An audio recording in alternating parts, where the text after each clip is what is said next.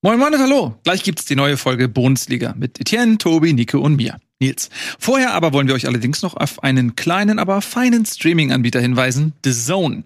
Denn wenn ihr wissen wollt, über was wir hier bei Bundesliga eigentlich so die ganze Zeit sprechen, dann lohnt es sich für euch einmal bei The Zone vorbeizuschauen. Da werden nämlich die Bundesliga-Partien am Freitag und alle Sonntagsspiele live übertragen.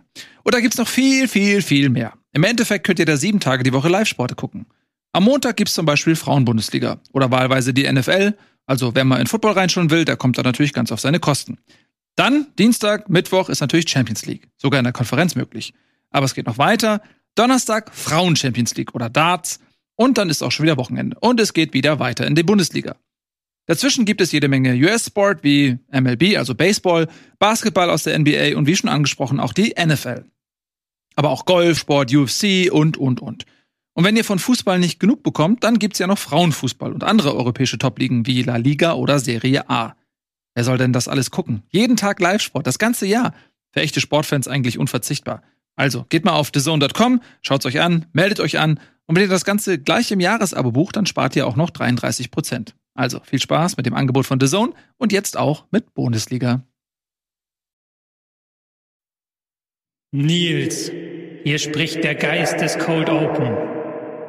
Du alleine entscheidest über die Zukunft von Bundesliga. Du musst wählen, ob Bundesliga den Weg des Lichts geht oder ob du die Sendung in das Dunkel stürzen möchtest. Gott, Wähle weise. eine unglaubliche Entscheidung. Ich nehme das Licht!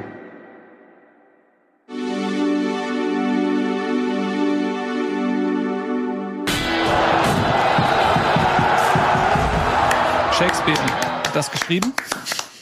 2000 Jahre später führen wir es hier auf Uraufführung. Neue Werke Shakespeares gefunden in den Ruinen von Rom, wo er zu Besuch war. Einige tausend Jahre bevor er gelebt hat. Sind das, So. hier, sind das hier die Ruinen von Rom? Ja, weißt du nicht, wo du bist? Du fliegst nur durch die Welt, du weißt gar nicht mehr, wo du bist, ne? Du bist noch Zeitzone haben wir? irgendwo hier, hier, Backspin, da raus, da rein, mehr interessiert dich gar nicht. Nee.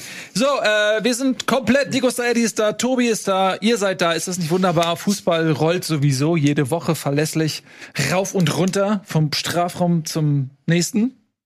Ähm, der, äh, die Entscheidung, die mir hier gerade aufgezwungen wurde, zwischen Licht und Dunkelheit, wenn ich das richtig verstanden habe, lieber Cold Opener, aha, dann war das die Frage, wo beginnen wir diese Sendung? Beginnen wir sie unten, wo es dunkel ist, im Tabellenkeller und wo der Fußball keinen Spaß zum Zusehen macht? Oder beginnen wir oben, wo die Sonne. Warum nicht mal in der Mitte? Das Genau. hat der Cold Opener nicht gefragt. Weil das keine epische Entscheidung ist, ob man in der Mitte beginnt. Ja, das Das ist eine sehr unepische Entscheidung. Ja, funktioniert offensichtlich nicht. Aber Wir ich hatte können- jetzt sehr spontan genau. gesagt, dass ich entscheide mich fürs Licht und das wäre jetzt auch absurd dem Cold Opener gegenüber auch nicht fair, wenn wir das einfach über den Haufen schmeißen. Deswegen lasst uns doch oben beginnen. Und äh, dann würde ich doch sagen, ich kann nicht alles allein entscheiden. Auch ihr müsst euren Teil dazu beitragen. Nico, Leverkusen, Bayern, Dortmund, Bayern. Bayern. Wir, wir, wir, fangen, wir, wir fangen an wie, wie jede andere. Sportsendung auch. Das ist ja super. Natürlich lame. reden wir heute über die Bayern. 1-0, 2-0, 3-0, dann 4-0, 5-0, Halbzeit 6-0, 7-0, fertig. Genau, Dankeschön. So, jetzt Leverkusen. Ja, also lass uns noch 30 Sekunden länger drüber reden, aber im Grunde genommen hast du es sehr gut zusammengefasst. Äh, Die Bayern haben wieder Bock gehabt, jemanden zu überrollen. Bochum war gern gesehener Gast. Zufällig im Wege. Allianz Arena. Na, es ist ja, also es gibt ja in der Saison gibt's ja immer so Spiele, wo die Bayern dann einfach jemanden wirklich nass machen, weil sie Bock haben an dem Tag und alles äh, zusammenkommt. In dem Fall war die Sternkonstellation so und Bochum wurde mit 7-0 äh, aus dem Stadion gefegt. Es gibt eine lustige Statistik, dass Bochum ja jetzt, äh, seitdem sie wieder da sind, in den, was nicht, fünf Duellen dreimal sieben Dinger gekriegt haben, aber auch die einzige Mannschaft sind, die Bayern in den letzten 100 Spielen oder so vier Dinger eingeschenkt haben. Das ist ja lustig. Ja, ich, ich fand, du, ach, was ist denn los mit dir heute? Kannst du nicht mal wenigstens ein bisschen grinsen oder Nee, was? Ich weiß auch nicht. Tut mir leid. Es war, ich, ich lass den Ah. zynischen. Ja, das stimmt. Dankeschön, lass ihn mal zu Halt Hause. dieses 4 zu 2, das berühmte, aber sonst haben sie jetzt hauptsächlich 7-0 verloren. Ja, genau. Also ich würde jetzt auch, bevor man da eine große Debatte drauf macht, wie gut ist, sind die Bayern. Ja, waren ja natürlich gut in diesem Spiel. Aber Bochum hat es halt auch angeboten. Also mit dieser Fünferkette, die ähm, auch dann in der zweiten Halbzeit teils gravierende Fehlpässe gespielt hat, haben. Also da haben die Bayern nicht mal sich sonderlich anstrengen müssen, da noch Tore rauszuholen aus der ganzen Geschichte. Ähm, ja, das war halt schon wirklich schwach. Klar, ähm, Kane hat sich jetzt eingefunden, hat auch sehr gut funktioniert mit Choupo-Moting, dass Kane sich mal ein bisschen fallen lässt. Choupo-Moting gibt Gas. Aber Bochum hat das irgendwie, die haben schon das eingepreist, hatte man das Gefühl, dass sie da 7-0 verlieren. Vor allem, das hätte ja noch viel, viel höher ausgehen können, muss man sagen. Also, wenn das zweistellig geworden wäre, hätte Bochum eigentlich sich nicht beschweren können. Ähm, allein Coman hatte, glaube ich, noch mal 400 prozentige Chancen. Wo er auch jedes Mal hätte querlegen können oder so. Ja, noch, ne? das ist auch noch. Aber das ist auch bei Coman immer so, da- das ist immer so dieses genial bis dieses, bis auf diesen letzten Millimeter, so, wo du dir immer denkst, wenn der das immer alles reinmachen würde, dann wäre der halt wirklich super krass. Aber Coman hat nicht diesen Killerinstinkt, den andere haben. Und äh, es ist ja auch schon ziemlich aussagekräftig, wenn nach 35 Minuten ähm, der Trainer von Bochum schon wechselt und zwei Spieler rausnimmt. Allen voran natürlich Wittek, der auch katastrophal schon, ich glaube, das war das erste Tor, wo er einfach 10 Meter von Kane wegsteht. Da hast du schon so gemerkt, irgendwie, die sind da nicht hingefahren im Glauben daran, irgendwas reißen zu können, weil ich wollte nämlich noch sagen, du hast gesagt, die Bayern hatten wieder Bock und es stimmt natürlich auch, aber ich glaube, dieser Bock, diese, diese 6-0-Siege von den Bayern, die es eben immer mal wieder gibt, das hängt immer auch ganz stark davon ab, wie der Gegner auftritt im Sinne von, sagen die, komm, heute ist nichts zu holen, oder sagen die, ey, komm, wir kämpfen bis aufs Blut, wir werden wahrscheinlich trotzdem verlieren, aber wir, wir machen es denen so unangenehm wie möglich. Und das war an diesem Tag bei Bochum nicht der Fall. Du hattest das Gefühl, mehr oder weniger nach zehn Minuten schon, die wollen eine, die wollen nur noch nach Hause. also, ja. Ja, doch, würde ich auch so unterzeichnen. Ähm, Harry Kane, drei Tore, zwei Assists, muss man sagen. Rein von den Statistiken her sein bestes Spiel. Aber der Gegner war eben auch sehr gnädig. Und wenn Coman ähm, Bock gehabt hätte, mehr Assists zu sammeln und weniger Tore zu schießen, dann hätte er vermutlich fünf Tore geschossen. Ähm, aber wollen wir mal nicht das als äh, das Haar in der Suppe finden. Gut, also halten wir es dann wirklich kurz. Die Bayern überrollen Bochum mit äh, 7 zu 0, tun ein bisschen was fürs Torverhältnis und sind dementsprechend auch in der Tabelle auf Platz 1, weil sie nämlich Leverkusen gegenüber das bessere Torverhältnis vorzuweisen haben. Aufgrund dieses hohen Ergebnisses. Plus drei auf Leverkusen. ist auch eine Ironie. Du gewinnst 4-1 und verlierst die Tabellenführung. Ja. Gab es früher häufiger mal so Sachen, oder? Wenn so zwölf, im Saisonfinale so 12-0 Nee, ähm, und, und dann jemand anderes gewinnt dann aber auch 7-1 oder sowas. Das ist doch der Grund für diesen legendären 12-0-Sieg damals. Ich glaube, von Gladbach gegen Dortmund. Ne? Da ging es um die Meisterschaft, glaube ich. Mhm. Und, Genau. Ja, genau sowas war das, ne? Ja. Also meinst du, hier ist auch wieder. Nee. Okay. Ich meine nur, dass die Situation, weil Tobi sagt 4-1 gewonnen und Tabellenführung verloren, das klingt ja erstmal absurd, aber so ist halt jetzt gerade die Situation. Dann lass uns doch direkt weitermachen mit diesem 4 zu 1, oder? Leverkusen gegen Heidenheim, das war nämlich das, sag ich mal, etwas interessantere, weil ausgeglichenere Spiel. Hm. Ähm, aber auch, naja, aber auch da muss man sagen, Leverkusen hat das auch wirklich brutal äh, stark gespielt, war eigentlich im Prinzip über die gesamte Spieldauer überlegen. Heidenheim hat sich damit begnügt, zu versuchen zu verteidigen, diesem Ansturm irgendwie standzuhalten, hat aber dann auch ab und zu mal Nadelstiche gesetzt und kam dann sogar in der 58. Minute über Dingshi. Kennst du den noch? Dankeschön dafür. Ja, dritte Hürde. Mehr Tore als in vier Jahren bei Werder Bremen insgesamt. Ja, Ja, das Aber aber ein gutes Team halt. ja aber komm zurück. Profitiert auch von seinem Mitspiel. Ja, Profi. Ja. Äh, Dritte, vierte Saisontor ne, für Dingshi. Schon? Dritte Saisontor. ne? Gar nicht, Anne. Was ist los mit Manchmal dir? stehe ich mit dem falschen, manchmal, ich weiß auch nicht, manchmal stehe ich mit dem falschen Fuß auf und dann durchströmt mich so leichter Hass. Ja. Und dann benutze ich solche Sendungen auch gerne als Ventil. Ja. merkt man gar nicht. Nee, ich weiß. Deshalb sage ich es nochmal. Gut, und dann äh, hat Leverkusen aber schnell gesagt, nee, komm, kein Bock drauf. Und 63. Minute kam dann Hofmann mit dem 2-1 und äh, Boniface per Foul-Elfmeter und Adli mit, mit dem Schlusspunkt. Boniface auch das 1-0 gemacht übrigens. Äh, der gehört so zu diesem Dreigestirn an Ungetüm, die derzeit die Liga auseinandernehmen. Also natürlich Girassi, Harry Kane, bei dem das aber, finde ich, auch so ein bisschen erwartbar war, im Gegensatz eben äh, zu Boniface und Gyrassi, die eben eher so aus dem Nichts gekommen sind. Ähm, Deine äh, Statistik Boniface 30 Torschüsse. in der Saison, wo In der Saison 30 Spiel Tor, nee, nee, 30 Torschüsse in der Saison. Zweiter ist, weiß ich nicht, einer von Heidenheim, ich glaube Kleindienst mit 17. Kann mal kurz gucken. Also der hat Mhm. doppelt so viel Torschüsse fast wie der zweite. Ähm, das ist natürlich krass, dass der, der, der ballert, das sieht man auch im Spiel, also bald er den Ball, der fackelt nicht lange. Aber auch jetzt in dem Spiel ich glaube, vor das 1-0 fiel in der neunten Spielminute, hat er schon dreimal aufs Tor geschossen. Also es war, das war schon die, der dritte oder vierte Torschuss von ihm und die Partie war erst neun Minuten lang. Also ich habe tatsächlich hier 38 Torschüsse. Ja, jetzt, weil das mit reingerechnet Genau, ist. Spiel. 38 Torschüsse und äh, Harry Spiel. Kane und Gyrassi mit 22 dahinter. Naja, das ist vor Aber trotzdem auch heftig, heftig. Der Typ ist aber auch, äh, der, der erinnert mich ein bisschen an Lukaku, so von dieser, weil er einfach so eine unfassbare Naturgewalt ist und auch beim 1 zu 0, äh, der steht halt mit dem Rücken zum Tor, so was ich, um 16er Grenze, äh, kriegt den Ball und es ist ein bisschen wie, wie bei äh, EA hier, äh, EA Sports FC24 heißt ja äh, quasi das ehemalige. FIFA, so wurde, ne, genau, L2 gedrückt, also zack, und dann ist die Frage, drehst du dich nach links, drehst du dich nach rechts, ähm, Chance 50-50 sozusagen und er dreht sich dann nicht, in dem Fall, glaube ich, so links rum, ne, und ballert den halt einfach rein. Und der kann halt auch aus dem Stand, aus der Drehung, kann der das Ding halt da auch richtig, also richtig draufballern. Das ist schon auch eine starke Qualität. Der hatte aber auch, glaube ich, zwei Kreuzbandrisse schon in seiner Karriere. Der ist noch jung, aber ich weiß, dass das immer sowas war, wo viele auch äh, Angst hatten. Ähm, ob das, äh, ob das hält, aber solange das Knie hält, ist das ein absoluter Wahnsinnstransfer. Und Patrick Schick ist auch wieder fit jetzt, darf man auch nicht vergessen. Der Typ ist ja auch nicht gerade schlecht. Ja, fit ist er noch nicht ganz. Aber, äh, also aber- er ist jetzt wieder im Teamtraining, Ja. das meine ich so, und äh, wird wahrscheinlich in ein paar Wochen auch wieder zum Kader gehören. Also Patrick Aber- Schick und Boniface im Sturm, da würden andere wären da froh. aber Einer ich, von so. Ja, absolut. Aber wobei ich gerade sagen muss, dass, also ich, ein fitter Patrick Schick ist auch wirklich ein richtig, richtig guter Stürmer. Ja.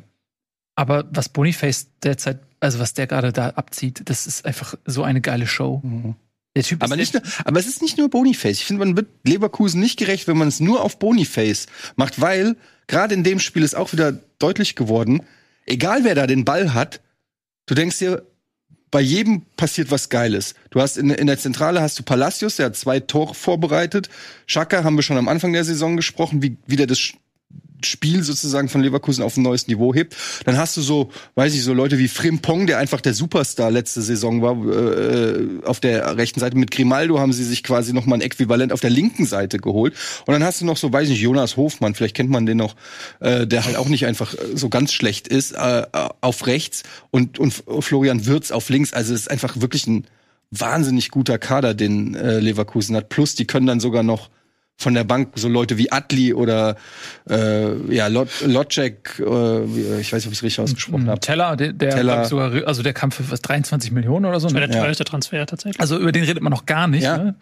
Das ist Wahnsinn. Ja. Also ich, man hat ja auch gegen die Bayern gesehen, dass die da auf jeden Fall auch mithalten. ich fand das Spiel halt insofern auch ähm, aufschlussreich, als dass Leverkusen mit so einem Rückschlag leben musste und den verarbeiten musste. Weil sie haben in der ersten Stunde waren sie extrem dominant, aber haben da auch so ein bisschen so rumgedaddelt. Also man hatte immer das Gefühl, da fehlt so ein bisschen die Seriosität im Abschluss. Eig- Eigentlich, wenn die das dann sauberer ausspielen, führen die schon 2-3-0. Und dann passiert das, was passieren muss. Erster Torschuss, Heidenheim nach Konter 1-1. Und dann war aber Leverkusen da, trotz Europa League, wo sie ja auch gut durchrotieren konnten dank des Kaders. Mhm. Ähm, aber die waren dann da und wir sind dann, haben sich gar nicht beirren lassen mit diesem 1-1 und dann auch relativ schnell wieder 2-1, 3-1, 4-1 gemacht. Äh, das hat mir dann schon imponiert, wie sie auf diesen Rückschlag auch reagiert haben. Das ist ja das, was auch eine Spitzenmannschaft ausmacht, dass du dann nicht eben auseinanderbrichst. Ja. Sehe ich genauso. Ja, also eine weitere sehr souveräne Vorstellung. Ich muss aber auch zu Heidenheim sagen, die kommen nach Leverkusen in einer Phase, wo die einfach super in Form sind. Und 4-1 klingt sehr deutlich und es war vom Spielverlauf auch so, dass Leverkusen sehr dominant war. Aber wenn's, äh, wenn du in der 58. Minute das 1-1 schießt, also hat Lever äh, Heidenheim hat das schon auch für ihre Verhältnisse gut gemacht. Äh, am Ende, die Tore fielen natürlich dann auch spät, das, das 3-1 mit dem Elfmeter und das 4-1 kurz danach war, die, war das durch, ne? Aber ähm, die haben sich schon gewehrt, muss man sagen. Anders jetzt als Bochum. So. Das war jetzt okay, finde ich, von, von Heidenheim im Rahmen ihrer Möglichkeiten. Mhm. Ne? Wir kommen heute schnell durch diese Spitzenteams durch, habe ich das Gefühl. Manchmal hängen wir so eine halbe Stunde nur an Bayern und Dortmund. Ja, weil es so eindeutig war. Ne? Heute ist es, genau, relativ, relativ einfach. Ich habe eine Überleitung für dich. Ja, mach ich. Boniface, so irgendwas, mit, Mhm. irgendwas mit Boniface. Sechs, Wow, danke. Sechs, sechs Tore in fünf Spielen, ja super, aber er ist ja nicht der Top-Stürmer der Liga. Ach so, okay, hm, verstehe. Ja, also Boniface, fünf, sechs Tore, super, aber er ist ja nicht der Topspieler der Liga. Äh, Das ist nämlich Girassi, mit dem du natürlich jetzt auch ein gewisses emotionales Verhältnis Das teilst, Weil, das weiß Girassi ja auch, du bist ja der einzige Kickbase-Manager, überhaupt, der sich den gekauft hat Mhm. und Mhm. wirst dementsprechend auch Woche für Woche belohnt. Ich habe schon mit ihm drüber geschrieben. Er hat gesagt, Ja. er trifft nächste Woche wieder. Ja? Auf Französisch oder? Ja. Mhm. Was heißt das auf Französisch? Ich treffe nächste Woche wieder. Je treffe. Je treff. Je treffe. Äh, äh, Le Vic. Ja, Aber das Lustige ist, äh, bei Stuttgart, ich habe bei Kickbase keinen einzigen Stuttgart-Spieler gekauft, weil ich nach wie vor dem Ganzen nicht traue. Aber jetzt geht das halt schon fünf Spiele und langsam habe ich so Angst, dass ich es verpasst habe, zu erkennen, dass das nicht nur Glück und, und, und weiß ich nicht, Zufälle sind, sondern dass da wirklich Skill und, und was dahinter steckt und ich einfach verpasst habe, lauter günstige Superscorer aus Stuttgart zu kaufen. Weil, ähm, wenn man auf die Tabelle guckt, die gehen da ja einfach nicht weg. Ich meine, die haben 17 Tore geschossen. Was ist denn da los? Die, die haben, die waren Relegationen letzte Saison, dann haben die noch kurz vor Saisonbeginn Sosa verloren und Endo.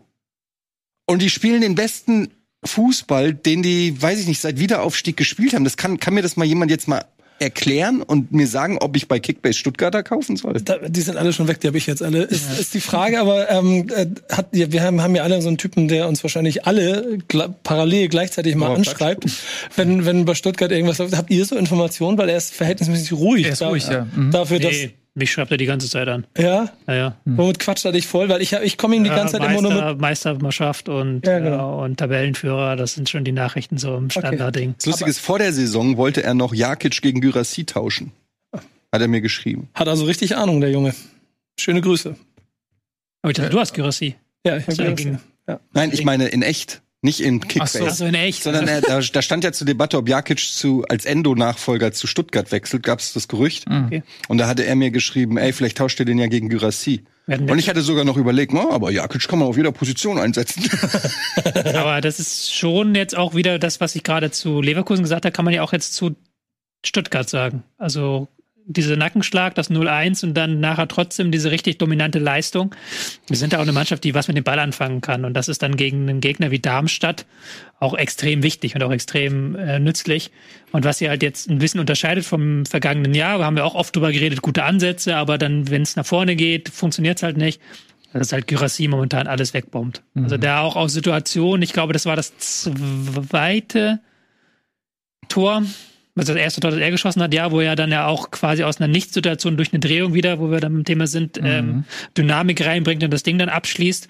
Unhaltbar, das ist schon der Wahnsinn. Also, dass du da vorne diesen Spieler drin hast, der eben dann auch dafür sorgt, dass die ganzen Kombinationsspieler dahinter, die du hast, sich auf das konzentrieren können, was sie können, nämlich Kombinationen spielen. Und dann kriegt er halt die Bälle. Ähm, sie sind im Mittelfeld mit Stiller Karasor, die ich eine super Doppelsechs finde, die das momentan wirklich super machen und dann den Gegner auch auflaufen lassen.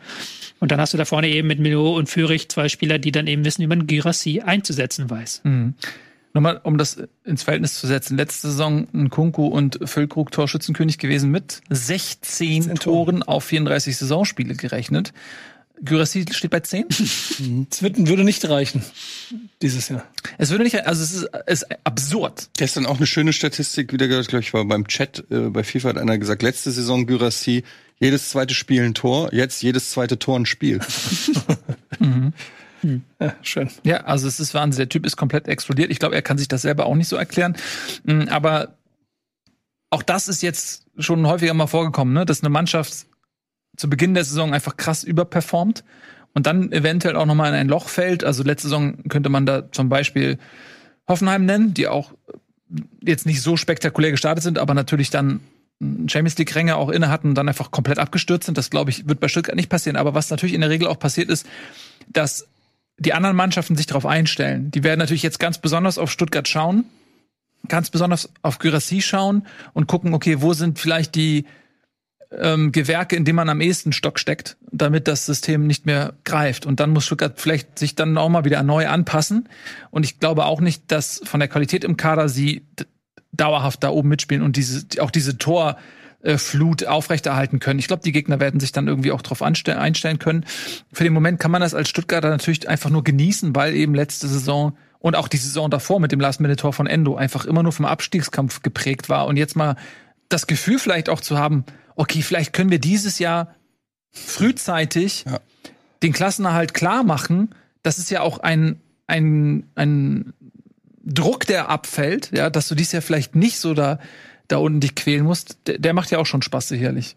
Der Und- Druckabfall. Und sie haben halt ein gutes Fundament. Ja, du hast recht, das ist jetzt eine Mannschaft, die hat keine Tiefe. Also wenn da sich jemand verletzt, gerade im zentralen Mittelfeld, dann wird es schwierig. Also da haben sie nicht die Sachen zum Kompensieren. Und wir sind auch ehrlich, Gyrassi wird jetzt nicht jeden zweiten Schuss in die gesamte Saison ins Tor setzen. Das macht er aktuell, das wird, das wird nicht so bleiben. Aber sie haben halt dieses spielerische Fundament und das gepaart mit einer besseren defensiven Stabilität, ähm, weniger Fehler auch im Spielaufbau. Da sind sie weniger fehleranfällig, sondern da sind sie sehr ruhig und machen das auch sehr, sehr clever.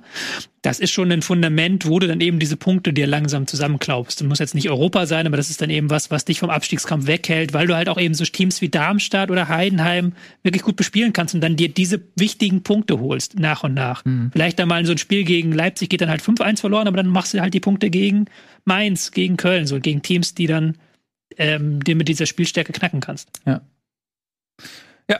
Die machen Spaß. Ähm, mal gucken, wie die Saison weitergeht. Äh, du bist ja komplett abhängig von Gyrassi, ne? Bei Kickbase muss man sagen. Der Man, man merkt, wie du Angst hast vor mir. Du hast dich das, du hast in den letzten Jahren, du hast in den letzten Jahren nicht einmal mit mir über Kickbase unterhalten. Und Ja, du, hast, du warst ja auch, hast ja auch nicht ich Woche für Woche. Bombe, Warum soll ich da mit jemandem, fängst auf der, einmal an, mich wahrzunehmen. der alle allein das, Wochen allein das reicht mir schon. einloggt, da muss ich ja nicht ernsthaft mit dir sprechen, aber diese Saison bist du halt ähm, Obwohl ich hier, das muss an der Stelle unten bewusst von, von der, von der Community unten gehalten wurde. Hier, also ich wurden Punkte aberkannt. Ich wurde zu spät darüber informiert, dass die Saison losgeht. Man hat mich quasi, man hat mich quasi im Dunkeln gelassen. Und trotzdem Er hat Angst. habe ich das abgeschüttelt. Also, dass du mit einem mit einem mit. Minus in den äh, Spieltag reingehst, da kann, glaube ich, niemand außer dir was für. Ähm, aber ansonsten Ihr habt den Scheiß gestartet, ohne Bescheid zu wissen, weil es angeblich eine Slack-Gruppe gibt, in der solche Dinge besprochen werden. Aber ihr redet gerade Von über zwei ich unterschiedliche heute noch nicht weiß. Da habe ich ja auch schon die Schuld an mich gezogen. Habe auch gesagt, ich ziehe der Konsequenzen aus der ganzen Geschichte. Bist du zurückgetreten? als Admin zurückgetreten. Aber äh, dass du der im Minus warst, das war deine eigene Schuld. Und dann auch noch mit falschen, hast du auch noch mit einer Mitleidstor und falschen Argumenten versucht, mich Ich auf habe deine einfach, Seite gedacht- zu ich hab ziehen. einfach gedacht, wir sind froh. Wenn wir Freunde wären, dann wäre das überhaupt gar nicht so weit gekommen. Ja, mal schauen, Egal. wo, wohin Du hast nicht mal reagiert. Seien wir mal ehrlich, wenn du, Bro, sei froh. wenn du nicht die Spieler hättest kaufen müssen, die noch auf dem Markt waren, dann hättest du auch nicht so viel äh, Punkte gesammelt, weil Du hast auch die sieben Tage. Haltenregel gebrochen. Hast du auch das, Von der ich bis heute nicht weiß, dass es sie gibt. Ja, dann musst du mal deine Regel, dein Regelbuch Ja, wie, da sind wir wieder bei der Slack-Gruppe wahrscheinlich, in der ich nicht bin. so, lass uns mal zu einer anderen Gruppe, zu einer gefestigten Gruppe, die Woche für Woche spektakulären Erfolgsfußball abliefert. Die Rede ist von Leipzig. Leipzig, Hoffenheim, Dortmund, ey, euch ist mir doch völlig egal. Ich hätte alles genommen. Ich habe das komplett offen gelassen. Ihr, ihr hattet die Entscheidung. Frankfurt. Ihr habt euch, ich habe jetzt Leipzig gehört und Leipzig passt vielleicht auch am besten auf diese Beschreibung. Äh, bei Dortmund hätte man das vielleicht so ein bisschen als Zynismus auch verstehen können. Das wollen wir natürlich nicht. Deswegen reden wir über Leipzig, die äh, ja auch absolut zu diesen Spitzenteams da oben in dieser Saison gehören. Die haben ihren Auftakt gegen Leverkusen verloren, gegen starke Leverkusener und seitdem haben sie sich da auch wirklich schadlos gehalten. Zwölf Punkte, ein Punkt hinter Tabellenführer Bayern und auch in dieser Woche haben sie äh, drei Punkte mitgenommen, diesmal in Gladbach. Und da muss man sagen, dass Gladbach, die ja wirklich sehr schwer in die Saison kommen, natürlich auch Pech hatten, was so die Saisonauftakt anging, die fast alle Großen schon weg haben. Die haben die Bayern weg, die haben Leverkusen weg, die haben jetzt Leipzig weg und äh, haben zwei Punkte aus fünf Spielen. Das klingt jetzt erstmal wie ein Fehlstart. Ist es auch ein Fehlstart, aber wenn man sich anschaut, gegen wen sie gespielt haben, ist das vielleicht auch zu erklären. In diesem Spiel allerdings muss ich sagen, war es die beste Gladbacher Saisonleistung, zumindest mal in der ersten Halbzeit. Ne? Da haben sie Leipzig ferngehalten vom Tor, haben gutes Pressing gemacht, sind auch zu Abschlüssen gekommen, haben sich nicht belohnt und am Ende haben sie es nicht 90 Minuten durchhalten können und dann kam Leipzig in der zweiten Halbzeit eben auch äh, besser ins Spiel und hat dann am Ende ähm, ah ja, 1 zu 0 denkbar knapp gewonnen durch ein Tor von Timo Werner. Das war auch so eine Situation, der spielt ja eigentlich keine Rolle mehr. Äh, Openda, Scheschko, äh, Paulsen, der reaktiviert wird, stehen eigentlich alle vor Werner, dann wird er eingewechselt und ähm, haut aus einem sehr, sehr ungünstigen Spitzenwinkel das Ding in den äh, langen Innenpfosten, wo man denkt, okay, wo ist, also das ist eigentlich nicht kein Werner-Tor. Also eigentlich macht er solche Dinger nicht. Da hat er sie gemacht. Ähm, Wut. Gut für ihn, aber die Wut. Ich glaube wirklich, es war, ich glaube wirklich, das war die Wut. Der hat einfach gesagt, ich bin so pisst jetzt, ich klopp da einfach gegen, und vielleicht sollte er häufiger mal pisst sein. So hat er gejubelt, also er hat ja gar nicht gejubelt. Nee. So hat er gemacht. So Ja. hat er gemacht, stimmt. Ja. Ganz ruhig, ganz ruhig. Stimmt. Ruhig, Leute, ruhig, Leute. Ich hab's immer noch drauf. Ja. Aber der, man muss sagen, der Pass von Simons war wieder sensationell. Eberl hat gesagt, sie wollen ihn halten. Über 2024 wird schwer. Der Junge ist richtig, richtig krass äh, und drückt in fast jedem Spiel seinen Stempel auf. Ähm, aber ich fand es war, du sagst, es ist eigentlich kein Werner-Tor. Für mich war es eigentlich so ein typisches Werner-Tor. Also natürlich jetzt die Effizienz nicht in dem, Nein, in, der, in, der, in dem Sinne, aber die, wie, die Art und Weise, wie es rausgespielt wurde, war typisch Werner. Ähm, lang geschickt, dann mit seinem Speed den Abwehrspieler ähm, äh, ja, ab, aus, ausgerannt, wie sagt man, outrun, Abgeschüttelt. abge, abgestriffen und dann um den Torhüter rum. Dann war der Winkel spitz, aber dann hat er, wie gesagt, mit diesem Wutdreher da das Ding noch reingemacht. Insgesamt war es aber, wie du gesagt hast, war Gladbach schon nicht so schlecht eigentlich. Also es war ähm, eigentlich eine gute Partie und man muss jetzt gucken bei Gladbach. Ja, noch kein Sieg, aber ein schweres Auftaktprogramm. Jetzt nächste Woche geht's gegen Bochum. Ich glaube, das könnte ein sehr entscheidendes Spiel für Gladbach und auch für Seoane werden. Weil da wird man natürlich in Gladbach jetzt sagen, okay, wir hatten jetzt die schweren Gegner, wir, Tendenz ist ein bisschen aufsteigend, jetzt gegen Leipzig zwar nichts geholt, aber gut gespielt, aber gegen Bochum muss jetzt der erste Dreier her. Und wenn es da gegen Bochum, und für Bochum natürlich auch ein wichtiges Spiel, weil die da jetzt auch unten drinne hängen, wenn es da gegen Bochum jetzt keine, äh, keinen Dreier gibt, könnte ich mir vorstellen, dass wir schon die erste Trainerdiskussion der Saison haben nach sechs Spieltagen. Die haben wir schon, die kommen dann später auf den Schattenseiten. Ja, genau. Ähm, was, ich würde mal auf der Lichtseite kurz bleiben bei Leipzig, weil das ist ja natürlich auch eine Stärke der Mannschaft, dass sie dann eben, nachdem es mit Sesko und Openda nicht so funktioniert hat in der ersten Stunde, dass sie dann einfach Paulsen und Werner vorne reinwerfen und dann klappt es eben. Ich glaube, Paulsen ist auch sehr wichtig, einfach vorne als Anlaufspieler, einfach mit seinen Stärken. Der kennt den Kader, der kennt den Fußball, der wird mir ein bisschen unterschätzt. Ähm, aber lustigerweise, interessanterweise ist Leipzig auch die Mannschaft, die am meisten ihren eigenen Expected Goals Wert überperformt. Also die haben schon über sechs Tore mehr geschossen, als sie eigentlich Chancen herausgespielt haben. Hätte ich jetzt auch nicht gedacht. Hatten jetzt auch gegen Augsburg ja nach dieser frühen 3-0-Führung nicht mehr viel machen müssen. Und jetzt gegen, gegen Gladbach war das ja keine Spitzenleistung, die Leipzig da gezeigt hat. Aber sie holen die Punkte aktuell. Ja, sehr effizient. Mhm, absolut. Ja, die haben, ja, Nee, mir ist, mir ist nur, ich finde nur insgesamt an der Liga gerade ganz spannend, dass äh, in den letzten Jahren ja auch immer Leipzig einen schwierigen, also hinterhergerannt ist hinter der Spitze und wir jetzt sie alle dabei sind, alle beisammen sind. Das heißt, also bei München hat jetzt zwar mal ein Spiel hoch gewonnen und so, aber die anderen punkten auch. Das wird richtig spannendes Rennen, glaube ich, da vorne. Mal gucken, wie lange die durchhalten. wir werden. haben nicht diesen klassischen Fehlstarter, ne? Da Ja, gebe genau. ich dir völlig recht. Wir haben in der letzten Saison Leverkusen und Leipzig auch Genau. gehabt, die nicht gut reingekommen sind und äh, dieses Jahr äh, sind die von Anfang an dabei. Wenn du, wenn du das mal, wenn du das mal hier ein bisschen um Stuttgart bereinigst, dann ist das das wahrscheinlich sogar mit Hoffenheim, dass da und Frankfurt, Fra ja und Frankfurt hinten dran, was die Top 8 ausmachen wird. So, das schieb noch Dortmund ein Stück rein und vielleicht gucken, wen du da hin und her verschieben willst, aber das sind die Mannschaften, die da bleiben werden. Die Teams, die natürlich, äh, die natürlicherweise in den Top 4 spielen, also äh, Bayern, Leverkusen, Dortmund und Leipzig, die Leipzig. sind jetzt auf zwei Punkte dran, alle beieinander. Also das ist schon spannend. Und jetzt am Wochenende halt Leipzig gegen Bayern. Ist ja auch nochmal so ein Duell, was so ein paar Weichen stellt. Wenn Leipzig das gewinnt, sind sie zack nur noch Vierter oder Fünfter auf einmal. Das muss ich mir mal vorstellen. Also, Wenn Leipzig das gewinnt? ja, dann ist Bayern. Bayern auf einmal so. noch Vierter oder sowas. Alles. Das, äh, Ja, ja, wenn Stuttgart und Hoffenheim äh, auch gewinnen, Dortmund ist zum Beispiel schon zu weit weg. Ne? nee, mit drei Punkten sind sie vorbei. Dortmund? Und Ah ja, Bayern- stimmt. Bayern recht. verliert bei und Dortmund 14. gewinnt. Ja, Ja, bei genau. 14. Das Also aber viele What-Ifs. Ja, es, es war auch nicht mehr als ein What-If. Ja. Aber stellt euch dieses Bild vor, wir sind am sechsten Spieltag in der Tabelle und Bayern München verliert ein Spiel gegen Leipzig, was jetzt okay ist. Und in der Tabelle sind sie auf einmal Fünfter.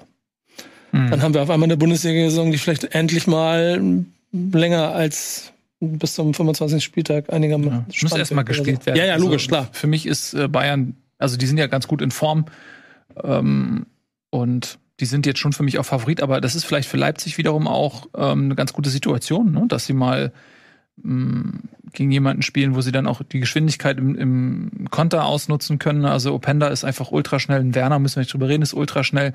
Ähm, wenn du dann äh, Leute hast, wie jetzt einen Xavi Simmons, der die Pässe auch spielt, die können, glaube ich, dann auch glänzen, sage ich mal, wenn sie ein bisschen Wiese haben vor sich. Ne? Mhm.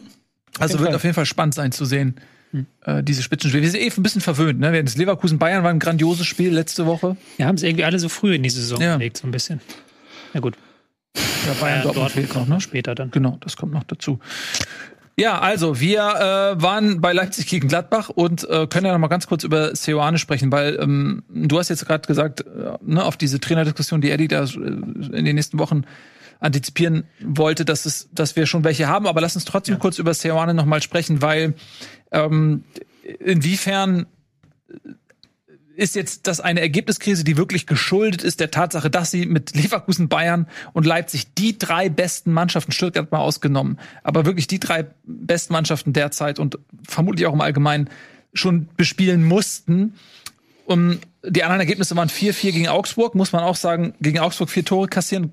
Das war das erste Saisonspiel, da war vielleicht noch ein bisschen Unordnung im System, aber das ist auch schon eine Menge, finde ich, gegen Augsburg vier Tore zu kassieren. Und dann haben sie auch gegen Bremen verloren, glaube ich, ne? Zu Hause, ja. Zu Hause gegen Bremen. Und unentschieden gegen Darmstadt. Ja. Also, jetzt, natürlich haben sie schon gute Gegner gehabt, sie hatten aber auch schon, Gegen Bremen haben sie nicht gespielt. Egal. was? Warum haben wir es hier angezeigt? Sie haben Wir gegen, reden noch von Gladbach. Tischspiel. Das war das Testspiel. In Darmstadt haben sie 3-3 noch gespielt. Okay. Ja, Darmstadt 3-3 oder Augsburg. Ihr Problem ist halt, dass die Heimspiele halt brutal sind. Und sie haben ja vergangene Saison schon sehr viel aus diesen Heimspielen gezerrt. Wenn ich das richtig in Erinnerung habe. Ich hoffe, ich erzähle keinen Quatsch. Ähm, und jetzt halt Leipzig, München, Leverkusen, diese Heimspiele da so zu haben, ist natürlich hammerhart. Ähm, haben aber auch gegen Darmstadt und gegen Augsburg nicht überzeugt. Das hast du ja auch gerade schon gesagt. Die erste Halbzeit gegen Darmstadt war ein absoluter Offenbarungseid. Ja. So, und ähm, du hast halt bei Gladbach noch hinzukommt, dass da eben noch gesucht wird nach der ersten Elf. Also wirklich das einzige Team, das an den ersten fünf Spieltagen jede Woche ein neues System reingebracht hat. Also die haben schon 5-3-2 gespielt, die haben ähm, 5 äh, 5-4-1 gespielt, die haben 4-2-3-1 gespielt, die haben 4-3-3 gespielt, alles sind noch auf der Suche. Ich glaube, was jetzt gut ist, aber ist, dass Kone wieder da ist. Weil ich finde, der hat schon so eine gewisse Grundaggressivität mitgebracht im zentralen Mittelfeld, die ihm zuletzt wirklich abhanden gegangen ist. Weil äh, Weigel braucht jemanden vor sich, der eben diese Drecksarbeit, die Laufarbeit macht. Und das ist Kone, der kann das, kann das sehr gut machen, auch die Lücken da schließen. Da bin ich sehr gespannt, wie sie das jetzt gegen Bochum aufstellen, wie Kone dann da in die Mannschaft reinpasst. Ja. Ja, ich glaube, bei, also, als, ich bin ein bisschen weiter weg natürlich bei Gladbach, aber so wie ich das beobachte, muss man jetzt bei Gladbach auch mal aufpassen, nicht äh, immer sofort den Trainer zu wechseln, weil sie hatten jetzt schon mit, mit Rose, mit Hütter, ähm, mit Farke, das sind alles gute Trainer, äh, die auch schon Erfolge nachgewiesen haben. Und irgendwo muss man dann auch bei Gladbach jetzt mal auch Seo anhaltig für einen guten Trainer eigentlich, ähm, glaube ich, die sind gut beraten, wenn sie jetzt ruhig bleiben und auch sehen, zum einen ist der Kader einfach nicht mehr äh, wie Gladbach vor fünf Jahren, das muss man einfach auch sagen. Da wurde äh, viel Qualität verkauft und die Kohle war nicht da, um das alles gleichwertig zu ersetzen. Das muss man ganz klar sagen. Und dann ein schwerer Auftakt.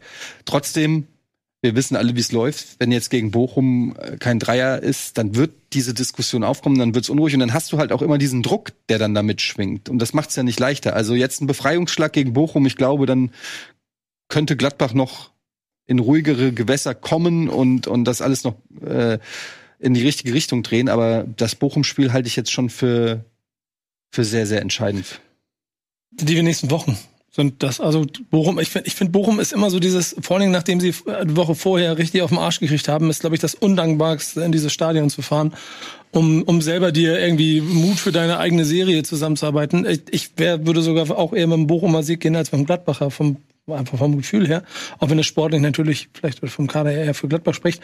Aber der, ähm, äh, der, der Spielplan danach ist halt Mainz, Köln, Heidenheim, bevor es dann richtig rund geht. Also sie haben jetzt vier Wochen, in denen das ganze Palaver über Gladbach Fehlstart und die müssen sich vielleicht unten einreihen und müssen aufpassen, dass sie nicht ganz reinrutschen zu, ja, es ist, die Mannschaft ist stark genug und beim Trainer bin ich eigentlich bei, der ist auch ein sehr, sehr guter Trainer. Für eine, wenn du Fußball spielen willst mit einer Mannschaft, dann haben sie alles. Wenn sie da aber nicht durchkommen, dann ist es halt eine Mannschaft, die sich findet mit einem Trainer, der Fußball spielen will, in einer Liga, wo ab Platz neun jeder weiß, wir müssen nur noch gegen Abstieg kämpfen. Und mittendrin steckt Gladbach, die das nicht können. Ähm, das hat letztes Jahr auch Hoffenheim dann irgendwann geschafft. Und da glaube ich ehrlicherweise dann auch bei Gladbach an die Qualität. Aber das kann dann sehr, sehr unruhig werden, wenn es dann gegen Freiburg, Wolfsburg, Dortmund, Hoffen, äh, Hoffenheim, Union Berlin und so weiter geht.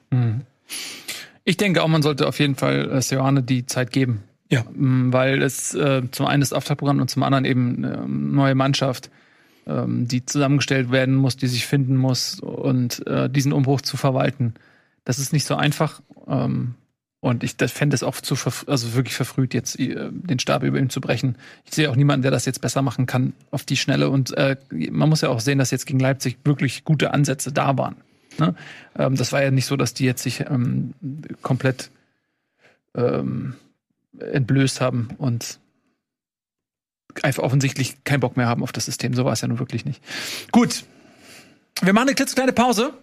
Ein Spot. Dann sind wir wieder da. Und so langsam verlassen wir die Bereiche des Lichts und begeben uns hinab in die Dunkelheit. Wer da alles lebt, das werdet ihr gleich erfahren. Was lassen wir in Köln? Was? Was Den Dom. Wir lassen den Dom in Köln. Was? Ähm, und damit ist äh, Oh, oh, bin ich dran? Was? Ich, ich muss mich vorbereiten. Ja, damit ist die Überleitung hier geschafft, ähm, um über die Dunkelheit zu sprechen. Der erste FC Köln ist in einer sehr, sehr schwierigen Situation.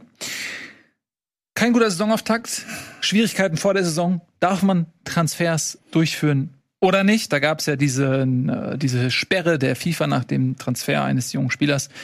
Und äh, also auch die Vorbereitung war dann schon gekennzeichnet von diversen Schwierigkeiten, die sich jetzt auch auf dem Platz bemerkbar machen. Ein Punkt aus fünf Spielen, jetzt sogar bei Bremen 2-1 verloren. Sogar bei Ne, Bremen. So weit ist es schon. Kandidaten Nummer eins, Werder Ja. Bremen 2 zu 1 verloren. Ja, äh, Nico, du als jemand, der natürlich das mit Bremer Brille verfolgt, wie hat sich denn der Gast aus Köln ähm, im Weserstadion geschlagen? Hm, eigentlich, also eigentlich nicht schlecht. Und ähm, ich, ich habe im, im, nach dem Spiel mit so der Delegation vom 1. FC Köln ein bisschen zusammengesessen und, äh, und dann darüber Natürlich gesprochen. das.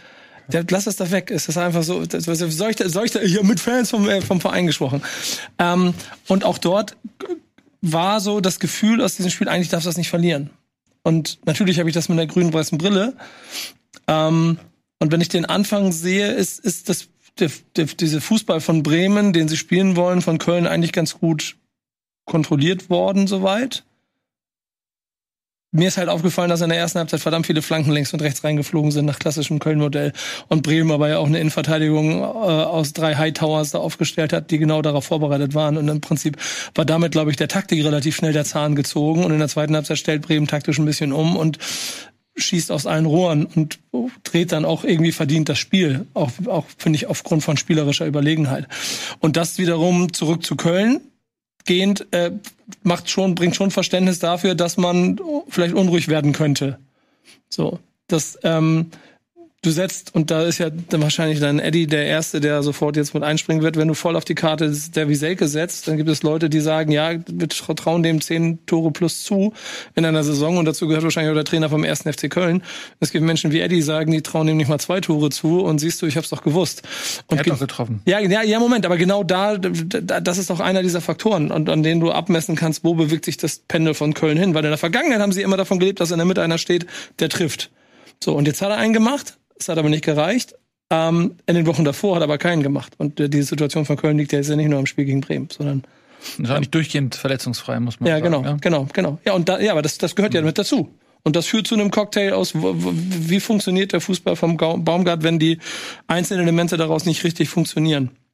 Baccarada ist noch nicht so Flankengott, wie er das vielleicht in, auf St. Pauli war. Punkt, Punkt, Punkt und so weiter und so fort. Ja, ich glaube einfach, dass Köln, äh, die haben sehr viel, Achtung, Adalas. Sehr viel Adalas gehabt. Und äh, man hat ist so ein bisschen verwöhnt, ne? Weil Köln, jetzt hole ich ein bisschen weiter aus, die waren eigentlich schon Richtung zweite Liga. So, die, dann kam Baumgart und der die wach geküsst. So. Aber Realität ist eben auch, dass sie in der Zeit einfach Schlüsselspieler verlieren. Einen Hector, einen Modest, mh, jetzt einen Skiri. Ja. So, also die, die verlieren jede Saison wichtige Spieler, sollen aber gleichzeitig irgendwie sich weiterentwickeln oder zumindest mal das Niveau halten und das ist einfach sau schwierig. Ähm, sie versuchen jetzt natürlich dann Spieler zu holen, die fürs System passen. Jetzt in dem Fall ist es ein Davy Selke und wir sind in der Situation, dass ein Davy Selke, der eigentlich nirgendwo wirklich einen Impact machen konnte in der Bundesliga, jetzt ähm, relativ viel von dem mitbringt, was in Köln erwartet wird von dem Stürmer. Deswegen bin ich ja auch immer der Meinung, dass das schon ein guter Fit ist zwischen den beiden. Aber wenn du dann sagst, okay, Davy Selke ist der entscheidende Schlüsselspieler, das sagt ja auch schon eine Menge über deinen Kader aus. Egal wie gut der, der Fit jetzt zwischen den beiden ist, vom System her. Und dann hast du einen, ja, Paccarada kam aus der zweiten Liga, der musste erstmal sich an die erste gewöhnen, einen, einen Linden Meiner hat auch noch nicht den großen Durchbruch geschafft. Ein Waldschmidt ist eigentlich überall unter den Erwartungen geblieben, wo er gespielt hatte in der Bundesliga. So, also d- die, die Mannschaft, die ist einfach nicht so gut. Und, und ich glaube, Baum, Baumgart versucht eben, ja, mit seinem System das Bestmögliche da irgendwie rauszuholen. Aber ich glaube, wir müssen uns da keine Illusion machen. Das ist einfach eine Mannschaft, die wird dieses Jahr gegen den Abstieg spielen. Findet ihr die Mannschaft so schlecht? Nicht schlecht. Ich finde sie einfach nur guck dir doch die Entwicklung an. Die ist nicht schlecht, die Mannschaft, aber Köln hat eben nicht das Privileg, dass sie sich verbessern konnten oder weiterentwickeln Nee, konnten. das stimmt. Da ging jetzt nur ums rein Relative in der Bundesliga. Ja, die Frage ist ja auch immer, wen kann Köln hinter sich lassen oder wer hat schlechtere Kader? Hm. Und da gibt's bestimmt noch zwei, drei, aber dann finde ich, wird's auch schon so, dass Köln sich ähm, da mit, weiß ich nicht, mit zwei, drei anderen dann verständigen wird um die Abstiegs, also da bist du dann einfach im Abstiegskampf. Wenn du nur drei, vier Teams hinter dir lassen kannst von der Qualität, dann bist du halt im Abstiegskampf. Und da muss man schon sagen, dass Köln jetzt die ganz große Qualität nicht hat. Hm. Erst recht, wenn die Talente, die man geholt hat, sich nicht so entwickeln, wie man sich das vielleicht auch erhofft oder erwünscht hat. Ich frage mich halt, ich kann das aber nicht beurteilen, würde mich eher mal interessieren, wie das Kölner Fans sind, ob diese Baumgartner-Nummer sich irgendwann abnutzt. Hm. Dieses ähm, ultra motivieren und anschreien und völlig drüber. Äh, also ich, als Außenstehender muss ich sagen, mich nervt's langsam. Aber das äh, ist vielleicht auch einfach so. Vielleicht lieben die Fans den für seine impulsive, äh, emotionale Art. Aber irgendwie wird auf mich wirkt es langsam wie ein Gimmick. So äh, dieses dieses völlig übertriebene an am Rand die Mütze rumpoltern, anschreien und so weiter. Wenn du das halt 70 Spiele lang machst und das macht er ja wirklich bei jedem Spiel. Ich weiß nicht, ob das dann dann noch die Wirkung hat, wie wenn du mal, ne, das ist so wie wenn, als Eltern wisst ihr das, wenn man sein Kind die ganze Zeit anmotzt, dann wirkt's nicht mehr. Wenn du aber einmal motzt und das Kind denkt, oh, was ist denn hier los? Dann wirkt das auch. Ich weiß nicht, keine Ahnung. Ist so eine, eine Beobachtung, die ich so von außen habe. Was ja, was ja dann schon da so ein bisschen reinpasst, ähm, ist die Beobachtung jetzt aus dem Bremen-Spiel, dass als dann Bremen nach der Halbzeitpause die In Intensität hochgeschraubt hat und gesagt hat, so jetzt gehen wir hier früh drauf, dass dann Köln nicht mehr wirklich was entgegensetzen konnte. Also das, was ja eigentlich Kölns Ding ist, je intensiver das Spiel ist, umso besser wird Köln. Das, diese Formel trifft in dieser Saison nicht mehr unbedingt zu. Und das kann ja nicht im Baumgart Sinne sein. Also eine Mannschaft soll ja immer noch über Intensität kommen, hat das ja auch in den ersten 20 Minuten gut gemacht, hat ja wirklich dann Werder so aus der einen Hälfte herausgehalten. Aber irgendwann hat sich das auch in diesem Spiel dann wieder so abgenutzt und dann konnten sie halt, haben sich von äh, Werder in der Köln eigenen Disziplin schlagen lassen. Mhm. Mhm. Äh, ein Freund von mir, Köln-Fan, hat äh, natürlich haben wir ihn auch gefragt und der, der hat vor allen Dingen so Themen wie fehlendes Leadership in der Mannschaft. Ähm, denn nach deren Verständnis sind, sind sie eigentlich nie schlechter, schwieriges Auftaktprogramm, alles ein bisschen unglücklich gelaufen, aber es sieht alles nicht so desolat aus, wie es sich anfühlt mit einem Punkt nach fünf Spieltagen. Aber es fehlen die Köpfe, die dafür sorgen, die in der Vergangenheit nach vorne gelaufen sind und quasi quasi die, das, das, das, das Thema vorgegeben haben. Und da sind wir bei dir, Baumgart, der das von der Seitenlinie aus laut macht, aber der braucht ja auch irgendwelche, irgendwelche Adjutanten auf dem Platz, die das mit übernehmen. Und Selke, das ist ganz lustig, habe ich auch gelernt, ist das meistverkaufte Trikot. Also die, die, die haben ihn sich auf jeden Fall auf ihn, auf ihn eingestellt da, mögen ihn sehr. Dafür ist er dann aber zu viel verletzt, um dann tatsächlich auf dem Platz wirklich diese Rolle einzunehmen. Ich glaube, wenn er ein paar Wochen da ist und nochmal zwei Tore mehr macht, dann kann es sein, dass er das mhm. ist. Aber Keins als äh, Captain vielleicht ein bisschen zu, zu, zu still und die Lücke nach Jonas Hector in der Kabine füllen. Und vielleicht ist das etwas, was du sagst, der Kader ist ja eigentlich gar nicht so schlecht. Du sagst, es gibt, wir müssen Kader finden, die schlechter sind. Ich sag, Werder Bremen ist ein Kader, da können wir vor drei Wochen gucken und dann sagt ihr, das ist ein schlechter Kader. Jetzt guckst du auf den Kader und sagst, sie sind auf jeden Fall besser als das, was Köln hat. Ich glaube, das ist hinfällig. Am Ende läuft es darauf hinaus, wie kriegst du die DNA des Teams irgendwie zu greifen. Und das hängt vom Trainer und der Art, wie er spielen möchte und von der Intensität ab. Und da fehlt dir, glaube ich, gerade der Leader bei Köln. Die Frage ist, kannst du den Baumgart überhaupt entlassen, selbst wenn du es möchtest, ohne dass halt Köln. Dann fallen sie wahrscheinlich in sich zusammen, weil der sorgt ja auch dafür, dass das alles wahrscheinlich viel, viel größer gerade wahrgenommen wird, als Köln in Wirklichkeit ist. Also von der Stabilität des Gesamtvereins, ja. meine ich. So, wo, Was macht Fronzek? wo stehen sie? Was macht Fronzek? Ja. Was macht das Spiel? Aber das habe ich jetzt nicht ganz verstanden, wie, wie du das meintest, Nico. Ich glaube, Köln, also guck mal, das, wir kennen alle den ersten FC Köln schon aus ein paar Jahrzehnten Fußballverständnis. Und da geht's relativ schnell. Entweder es läuft schlecht, dann müssen sofort alle weg, oder es läuft super, dann sind sie mindestens Kandidat für einen Europapokal. Und genauso war ja Köln schon immer. So. Und dieser Trainer hat ja dafür gesorgt, dass sie sich erstmal alle ein bisschen beruhigen, dass sie alle dem Typen mit der Mütze, der dich langsam nervt, glauben und mit ihm mitgehen und Schritt für Schritt etwas aufbauen. Und jetzt geht's halt mal zwei Schritte wieder zurück, was ja aber vollkommen verständlich ist, wenn du halt zu dem Teil 8 bis 18 in der Bundesliga gehörst. Und das wiederum muss ja der Verein aber auch mental verkraften. So. Und ich glaube, wenn du jetzt Baumgart wegschicken würdest, dann würdest du wieder dieses riesengroße Loch aufreißen und merken, dass darunter nicht, also es ist, das Fundament ist noch nicht wie in Frankfurt zum Beispiel. In Frankfurt kann noch dreimal einen Trainer rausschmeißen, die spielen trotzdem um, um UEFA-Pokal. Ja, ich würde jetzt auch da nicht diese Trainerdebatte aufmachen wollen. Ich habe das jetzt immer so, so in Ja. den Raum geworfen, ähm, weil sie ja auch bisschen Pech hatten. Also das gegen Frankfurt spätes Gegentor, gegen Dortmund spätes Gegentor, gegen Hoffenheim darfst du eigentlich nie 1-3 verlieren. Und jetzt haben sie auch in der ersten Halbzeit gut mitgehalten. Aber die Sorge bei sowas ist ja am Ende immer, dass dann irgendwann der Kopf so sehr in eine Negativspirale gerät, dass deine Leistung sich an deine Punkte anpassen. Und das war das schon in der zweiten Halbzeit schon bedenklich, dass Köln dann wirklich angefangen hat, wie ein Team zu spielen, das da eben auf Rang 16 unten rumkrebst. Und das eben nicht diese Tugenden gezeigt hat, die man unter Baumgart kennt. Und da kann sich dann schnell so eine Negativspirale einstellen. Kann man natürlich auch mit einem einfachen Sieg jetzt in der nächsten Woche durchbrechen. Ich muss mal kurz gucken, gegen wen Stuttgart. spielen sie. Ja. Und danach Leverkusen. Oh, okay. Ich glaube, also ich würde auch Baumgart jetzt überhaupt nicht anzählen wollen oder gar nichts, ne? Weil deswegen hatte ich ja eben auch so weit ausgeholt, weil man nicht vergessen darf, wo Köln herkommt. Die waren, äh, die Entwicklung war klar. Die, also das, die werden zweite Liga spielen. Das war eigentlich völlig klar. Nur eine Frage äh, von wann. Und dann kam Baumgart und auf einmal Bam. Und aber das nochmal, ähm, guckt euch die Transfers von Köln an und zeigt mir eine Mannschaft in der ersten Liga, die da weniger Möglichkeiten hatte als Köln. Ja. Das ist einfach die Realität. Und, und der Trainer macht eigentlich das Einzige, was du machen kannst. Äh, der kommt über die Intensität, der versucht Spieler zu holen, die in sein System passen. Und ähm, wenn, wenn, also wel- wel- welches System willst du spielen? Es ändert ja nichts daran, dass, dass Köln rein qualitativ gegen den Abstieg spielen muss mit, mit dieser Mannschaft, meiner Meinung nach, mit, mit dem Kader. Ich sehe jetzt nicht, dass jemand kommt und sagt, ey, ich spiele ein anderes System mit Köln. Ähm, keine Ahnung, vielleicht jemand, der sagt, ey, wir stellen uns nur noch hinten rein ähm, und versuchen irgendwie zu kontern mit Davy Selke. Und meiner ist ja ein guter Konterspieler, so vielleicht, keine Ahnung, ist das, aber dann bist du wieder bei, bei dem Köln vor Baumgart, äh, unter Gießdohl, äh, lange Bälle, äh, einfach hinten raus und in der Hoffnung, dass du den zweiten Ball kriegst im, im vorderen Drittel und dann äh, also durch Zufall irgendwas kreierst. Das war die Kölner Fußballrealität vor Baumgart. ja. So, die hatten keine Identität. Das war grausam. Und deswegen, ähm, also Baumgart ist für mich unantastbar. ähm, Nochmal, die haben einfach kein Geld. Und ich, und ich glaube dann, bei dem, ich tausche mich mit Marek ja auch immer regelmäßig darüber aus, merkst du, also vor allen Dingen ihm auch an und damit so ein bisschen auch, ich saß mal länger mit, in so, in so einem so einem Ultraraum und habe mich mit ein paar Menschen darüber unterhalten. Die alle sind so auf, ey, lass mal ein bisschen ruhiger bleiben hier. Wir wissen schon, ja klar, reden wir ein bisschen Quatsch hier drumherum.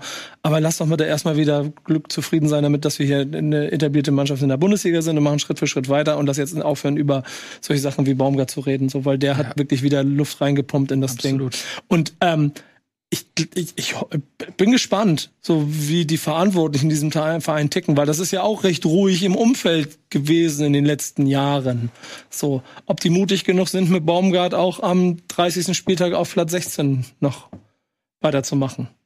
Oder, ich meine, man darf ja nicht vergessen, das hast du ja schon gesagt, wo die überhaupt, die, die haben ja schon drei, also die haben, die haben kein Spiel gewonnen, aber haben dreimal geführt. So. Eigentlich kann es auch sein, dass wir was hast du gesagt, Stuttgart, Leverkusen. Danach spielen sie aber das, das wahrscheinlich das alles entscheidende Duell gegen Gladbach. So, und wenn Gla- Gladbach gegen, boah, da kann's knallen. Das wird lustig. Und dann ist das Stadion wieder da. Naja, Palaver. Palaver, Palaver, ne? Ähm, gut. Also, äh, übrigens, äh, noch mal ganz kurz zu den Transfers, ne? Also, was so Geld und so angeht, ne? Äh, äh, Jeff Chabot, also der ist ja gesetzt hinten in der Verteidigung, der äh, hat zweieinhalb Millionen Euro gekostet, ne? Kam aus Italien, Sampdoria Genua. Der Rest, alles ablösefrei. Die haben ja kein Ja. Geld. Das Eben, hat, ja nicht, das hat ja nicht nur mit der Transfersperre zu tun, die haben ja Genau, das, kein das, Geld. das sage ich ja die ganze Zeit. Ich wollte es nur noch einmal mit, mit Fakten äh, unterfüttern. Äh, Christensen äh, ablösefrei, Paccarada kam von Pauli ablösefrei. Ähm, so viel mehr ist er. Äh, Waldschmidt ist eine Laie aus Wolfsburg. So, warum lässt Wolfsburg den gehen? Ja, auch nicht, weil er so viel gerissen hat. In auch Wolfsburg. noch nicht, nicht so viel gerissen auf äh, in Köln jetzt. Ali Du Ja. Kam aus Frankfurt. Ganz ehrlich, ihr habt Ali Du kam ja vom HSV. Der hat auch nicht die Qualität. Ja, ja, du kannst ja auch noch jetzt, wir müssen jetzt auch nicht mega ins Detail gehen, wir haben jetzt schon so viel über Köln Ja. geredet, aber du kannst auch sagen, jetzt am Wochenende spielen sie mit Husin Basic und Keins auf der Doppel 6, was ja natürlich eine spielstarke Lösung ist, aber Keins dann auch weit weg von seiner großen Stärke, den Flanken. Und da hast du auch gemerkt, dass das dann im Spiel gegen den Ball nicht die, die beste Lösung ist, die du dir da vorstellen kannst, weil dann war die Absicherung tatsächlich gefehlt, als dann eben Duxch mal gesagt hat, ich teste mal, ob hier zwischen den Linien nicht doch irgendwo Raum ist. Mhm. Und Linden hat das dann, glaube ich, vor dem 2-1 richtig, richtig gut gemacht, dass er da aufrückt in den freien Raum vor der Abwehr rückt und dann eben diesen Pass auf Jin Ma spielt. Also da haben sie auch selbstverschuldete Probleme, weil ich glaube, das musst du auch nicht so unbedingt aufstellen. Ja, klar, mit, durch Verletzungen haben sie damit zu kämpfen, aber dann zu entscheiden Lubicic auf, auf Flügel und Musim Basic dann die Sechserrolle ist auch eine mutige Entscheidung, sagen wir es mal so. Ja. Gut, und einfach. Ja. ja. Gut. Dann wir kurz Navigator loben. Ich, der hat ich, fünf ich Minuten gespielt. Ich, ich, ich, das ist nämlich, wir haben ja. ja noch nicht eine Sekunde über Bremen gesprochen und ich ja, mach das. Muss, ja, genau. Muss, muss das, also drei Sätze dazu, die ich total wichtig finde. Mhm. A, schöne Grüße an Ole Werner, vielen Dank dafür an dieser Stelle, mhm. äh, nachdem er wochenlang erzählt hat, Lünen hat das System noch nicht verstanden und ne und Jung und so. Jetzt mal Lünen rein, Deman rein, ähm, Schmidt, Bo, Schmidt spielt Vielen Dank übrigens an der Stelle nochmal für Boré. Du hast mich noch gefragt, warum. Ja, äh, der, der Ballkontakt vom 1 zu 1, das, das, das, war Kane in, das war Kane auf Wish bestellt, aber das war. aber so ein Pass hat er bei der Eintracht noch nie gekriegt, also insofern. ja, also ich, ich war, ich war richtig, äh, war richtig angetan von allem. So, da gibt es ein paar ganz entscheidende Wege, ne, wie groß in der 8. bis 80. draußen, ähm, äh, ähm, Friedel nicht in der Aufstellung und so. Da, ähm, die Truppe, wie sie da jetzt am Wochenende gespielt hat, hat mir richtig gut gefallen. So. Und das liegt auch an so etwas wie Schmied, von dem du merkst, dass jetzt, wo Füllkrug weg ist, ich habe das schon letztes Mal gesagt, der, mhm. das ist so wie ein Neuzugang gerade. Ich habe keine Ahnung warum, aber der hat auf einmal eine Energie, einen Raum und spielt. Duxch hat kein Problem, ob da jetzt ein Füllkrug oder ein Boré steht oder so und spielt mit dem genau das gleiche Spielchen. Der Stay ist jetzt in der zweiten Saison angekommen. Klar werden wir irgendwo Probleme kriegen, aber für mich geht's ja nur darum, wie kriegst du ein paar Mannschaften hinter dich und diese Niederlage gegen Heidenheim kotzt mich so gnadenlos immer noch an. Aber das hat mir richtig Mut gemacht, weil die richtig gut Fußball gespielt haben. Und dann kommt als genau das, dann kommen als diese kleinen beiden i-Tüpfelchen oben drauf, dass du diesen Genmar da einwechselst und der schon wieder einfach also Tempo in diesem Verein bringt, was wir jahrelang nicht hatten. Das, das gibt mir richtig schöne Hoffnung, dass wir wir haben vorne kein Problem. Das ist ganz schön. Wir haben hinten und vielleicht in der Zentrale die Probleme. Ich glaube, Lünen wird das lösen. Und dann genau das, was du sagst, spielt Cater fünf Minuten. Und ähm, jetzt werdet ihr alle in euren Vereinen oder irgendwo schon so, du hast schon mehr Qualität da, aber sowas habe ich in Bremen seit, keine Ahnung, 15 Jahren nicht mehr gesehen. Das Typ auf dem Platz war, das, das letzte Mal wahrscheinlich als, als De Bruyne für Werder Bremen gespielt hat und der hat Werder-Trikot, ich guck nach, der hat wirklich ein Werder-Trikot an der Kollege und Bewegung, Ball, also Verteilung, Geschwindigkeit, Tempo, Auffassungsgabe, ey, bitte, lass den ein paar Wochen lang einigermaßen heil beisammen bleiben. Ich glaube, dann werden wir alle in der Bundesliga viel Freude an dem haben, weil das war so schon, war, war traumhaft zu sehen. Das ist wahrscheinlich das gleiche, was du auch sagen wolltest, ne? Ja. Aber. Hast du mir alles weggenommen. Ja, Entschuldigung. Aber ja, dann, aber dann, das war, war geil. Ich habe ich hab mich richtig gefreut wie ein kleines Kind, als ich dem zugeguckt habe. Mhm. Sowas habe ich lange nicht mehr im Bremer Trikot gesehen.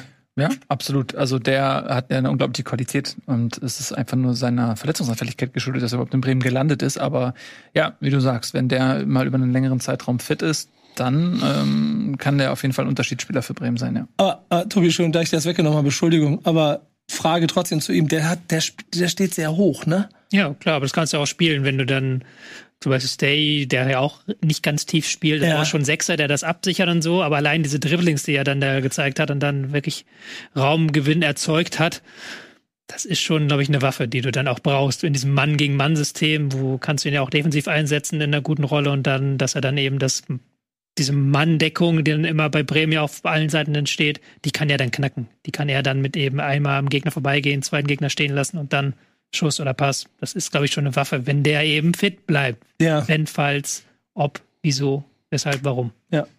So, ihr wisst es, das Fußballwochenende im Stadion oder in der Kneipe steht an und es wird höchste Zeit, sich noch vorher mit einer kernigen Lederjacke oder einer funktionalen Steppjacke einzudecken, die man über das Fantrikot ziehen kann. Denn besonders die Übergangszeit stellt vor allem uns Männer vor modische Herausforderungen und perfekt für solche Sachen sind Steppwesten in Kombi mit grob gestrickten Jacken oder karierten Hemden.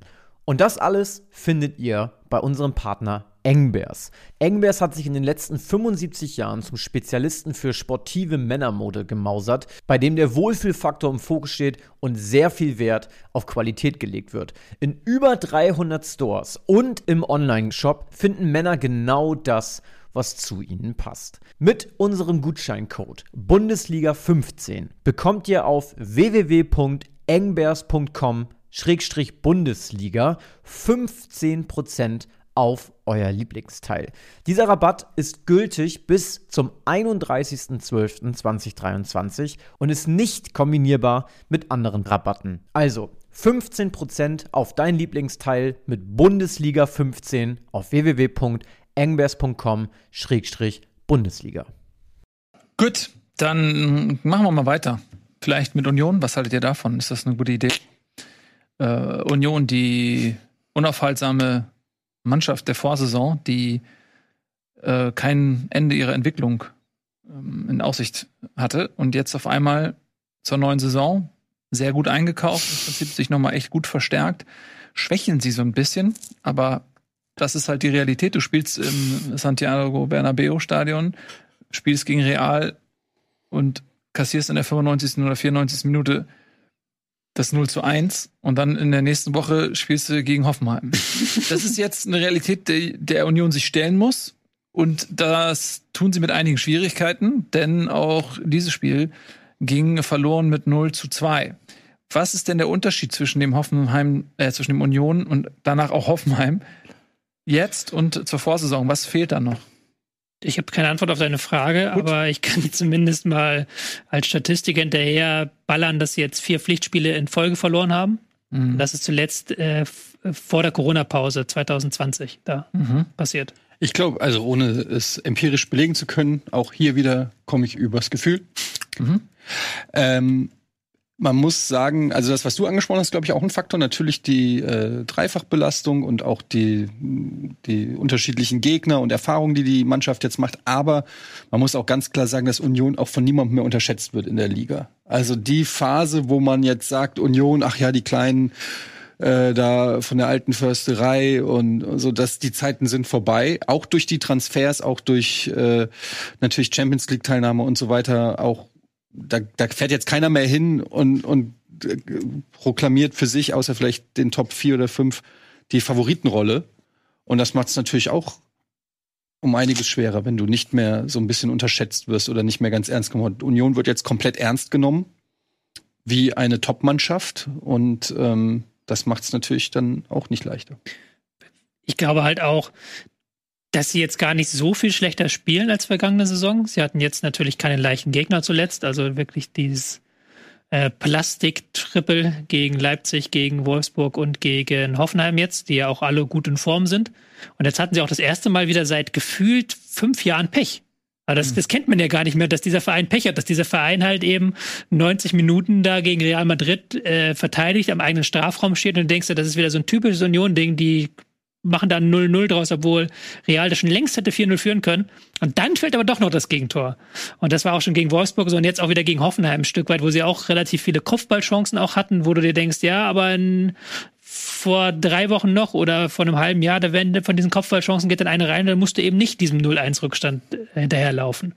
Mhm. Und dann hast du natürlich noch jetzt das Problem, dass eben ähm, Knoche fehlt. Dann hätte man auch nie gesagt, aber Bonucci hat jetzt nicht gerade den besten Knochevertreter gegeben da hinten, nämlich das, was sie ja sonst besonders gut können, nämlich eben so, so sich Blödheiten verkneifen, Freistöße verkneifen, Elfmeter verkneifen. Da ist halt durch dieses Bonucci-Ding der Elfmeter nach, was war es, 15 Minuten fällig. Mhm. Und dann müssen sie in einem Rückstand herlaufen. Das ist ja sowieso noch nie das Bier gewesen, was äh, Union gerne sich einschenken lässt, sondern das ist, die sind immer, wenn sie einzeln führen und dann selber sagen, ihr macht, habt mal den Ball. Das ist sagt ihnen mehr zu. Und last but not least hat Hoffenheim in diesem Spiel gut verteidigt. Ja. Ja, und auch Hoffenheim hat wiederum so ein bisschen das Fortune jetzt in den letzten Wochen, die ähm, jetzt nicht zum ersten Mal auch, ja, finde ich, jetzt nicht unbedingt die überragend bessere Mannschaft waren, aber am Ende dann wieder punkten und genau wie in der letzten Saison starten sie unglaublich gut. Äh, zwölf Punkte aus fünf Spielen. Ähm, das ist sehr, sehr bemerkenswert. Ob sie das jetzt so halten, würde ich fast noch ein größeres Fragezeichen hintersetzen als bei Stuttgart. Also das äh, sehe ich noch nicht, dass sie das über die Saison auch äh, durchperformen können. Ähm, obwohl, ja, also sie haben natürlich mit Bayer, finde ich, vorne im Sturm jemanden, der auch echt Freude macht, der auch wieder getroffen hat. Der so ein bisschen auch wie, wie Dingchi, ne, so die beiden jungen deutschen Nachwuchsstürmer da jetzt auch, jetzt nicht unbedingt die klassischen Neuner, die man so vielleicht auch für die Nationalmannschaft sucht, aber man ist ja natürlich immer, man guckt ja immer, ne, wow, wer kommt da irgendwie nach? Äh, Ist da jemand vielleicht noch für die Nationalmannschaft, für diese Position irgendwie, den man da ähm, positionieren kann? Und da sehe ich jetzt, glaube ich, weder Bayern noch Dingshi unbedingt in dieser Rolle so, die da gesucht wird, aber trotzdem zwei junge deutsche Stürmer, die jetzt in, zu Beginn der Saison überraschend auch viel treffen. Äh, dazu Weghorst als Neuzugang, der auch als jemand, der sehr viel rackert, sehr viel Wege geht, glaube ich, auch Hoffenheim einfach gut tut von seiner Art, wie er sich dort einbringt. Dann hast du einen Kramaric, der in guter Form ist. Letzte Saison nicht so ein Faktor gewesen. Die Saison schießt wieder Tore. Natürlich auch Elfmeter dabei.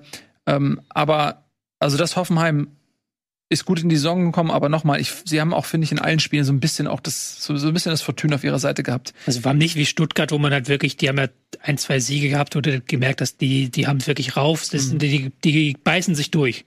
Was man jetzt auch wirklich sagen muss, positiv in diesem Spiel von Hoffenheimer Seite war, dass sie defensiv gut standen. Was auch so ein Stück weit an Union dann immer liegt, weil wir hatten ja auch schon das Thema tausendfach hier, dass die aus dem Spiel heraus nicht die Macht sind. Und wenn du dann keine Standards zulässt und dann im Strafraum halbwegs gut die Flanken verteidigst, das ist schon die halbe Miete. Aber die sind jetzt zumindest defensiv wesentlich stabiler, als sie in der vergangenen Saison waren, die Hoffenheimer. Und das ist ja schon mal ein, mal ein wichtiger Faktor, wenn du Mhm. nicht ganz unten landen willst. Absolut. Ja, bei Union finde ich auch, die haben jetzt auch gerade in der Offensive so viel eingekauft, ne? Um, Fofana, dann äh, Kaufmann ist, glaube ich, schon gar nicht mehr da, den haben sie direkt weiter gemacht. Äh, Hollerbach haben sie gekauft.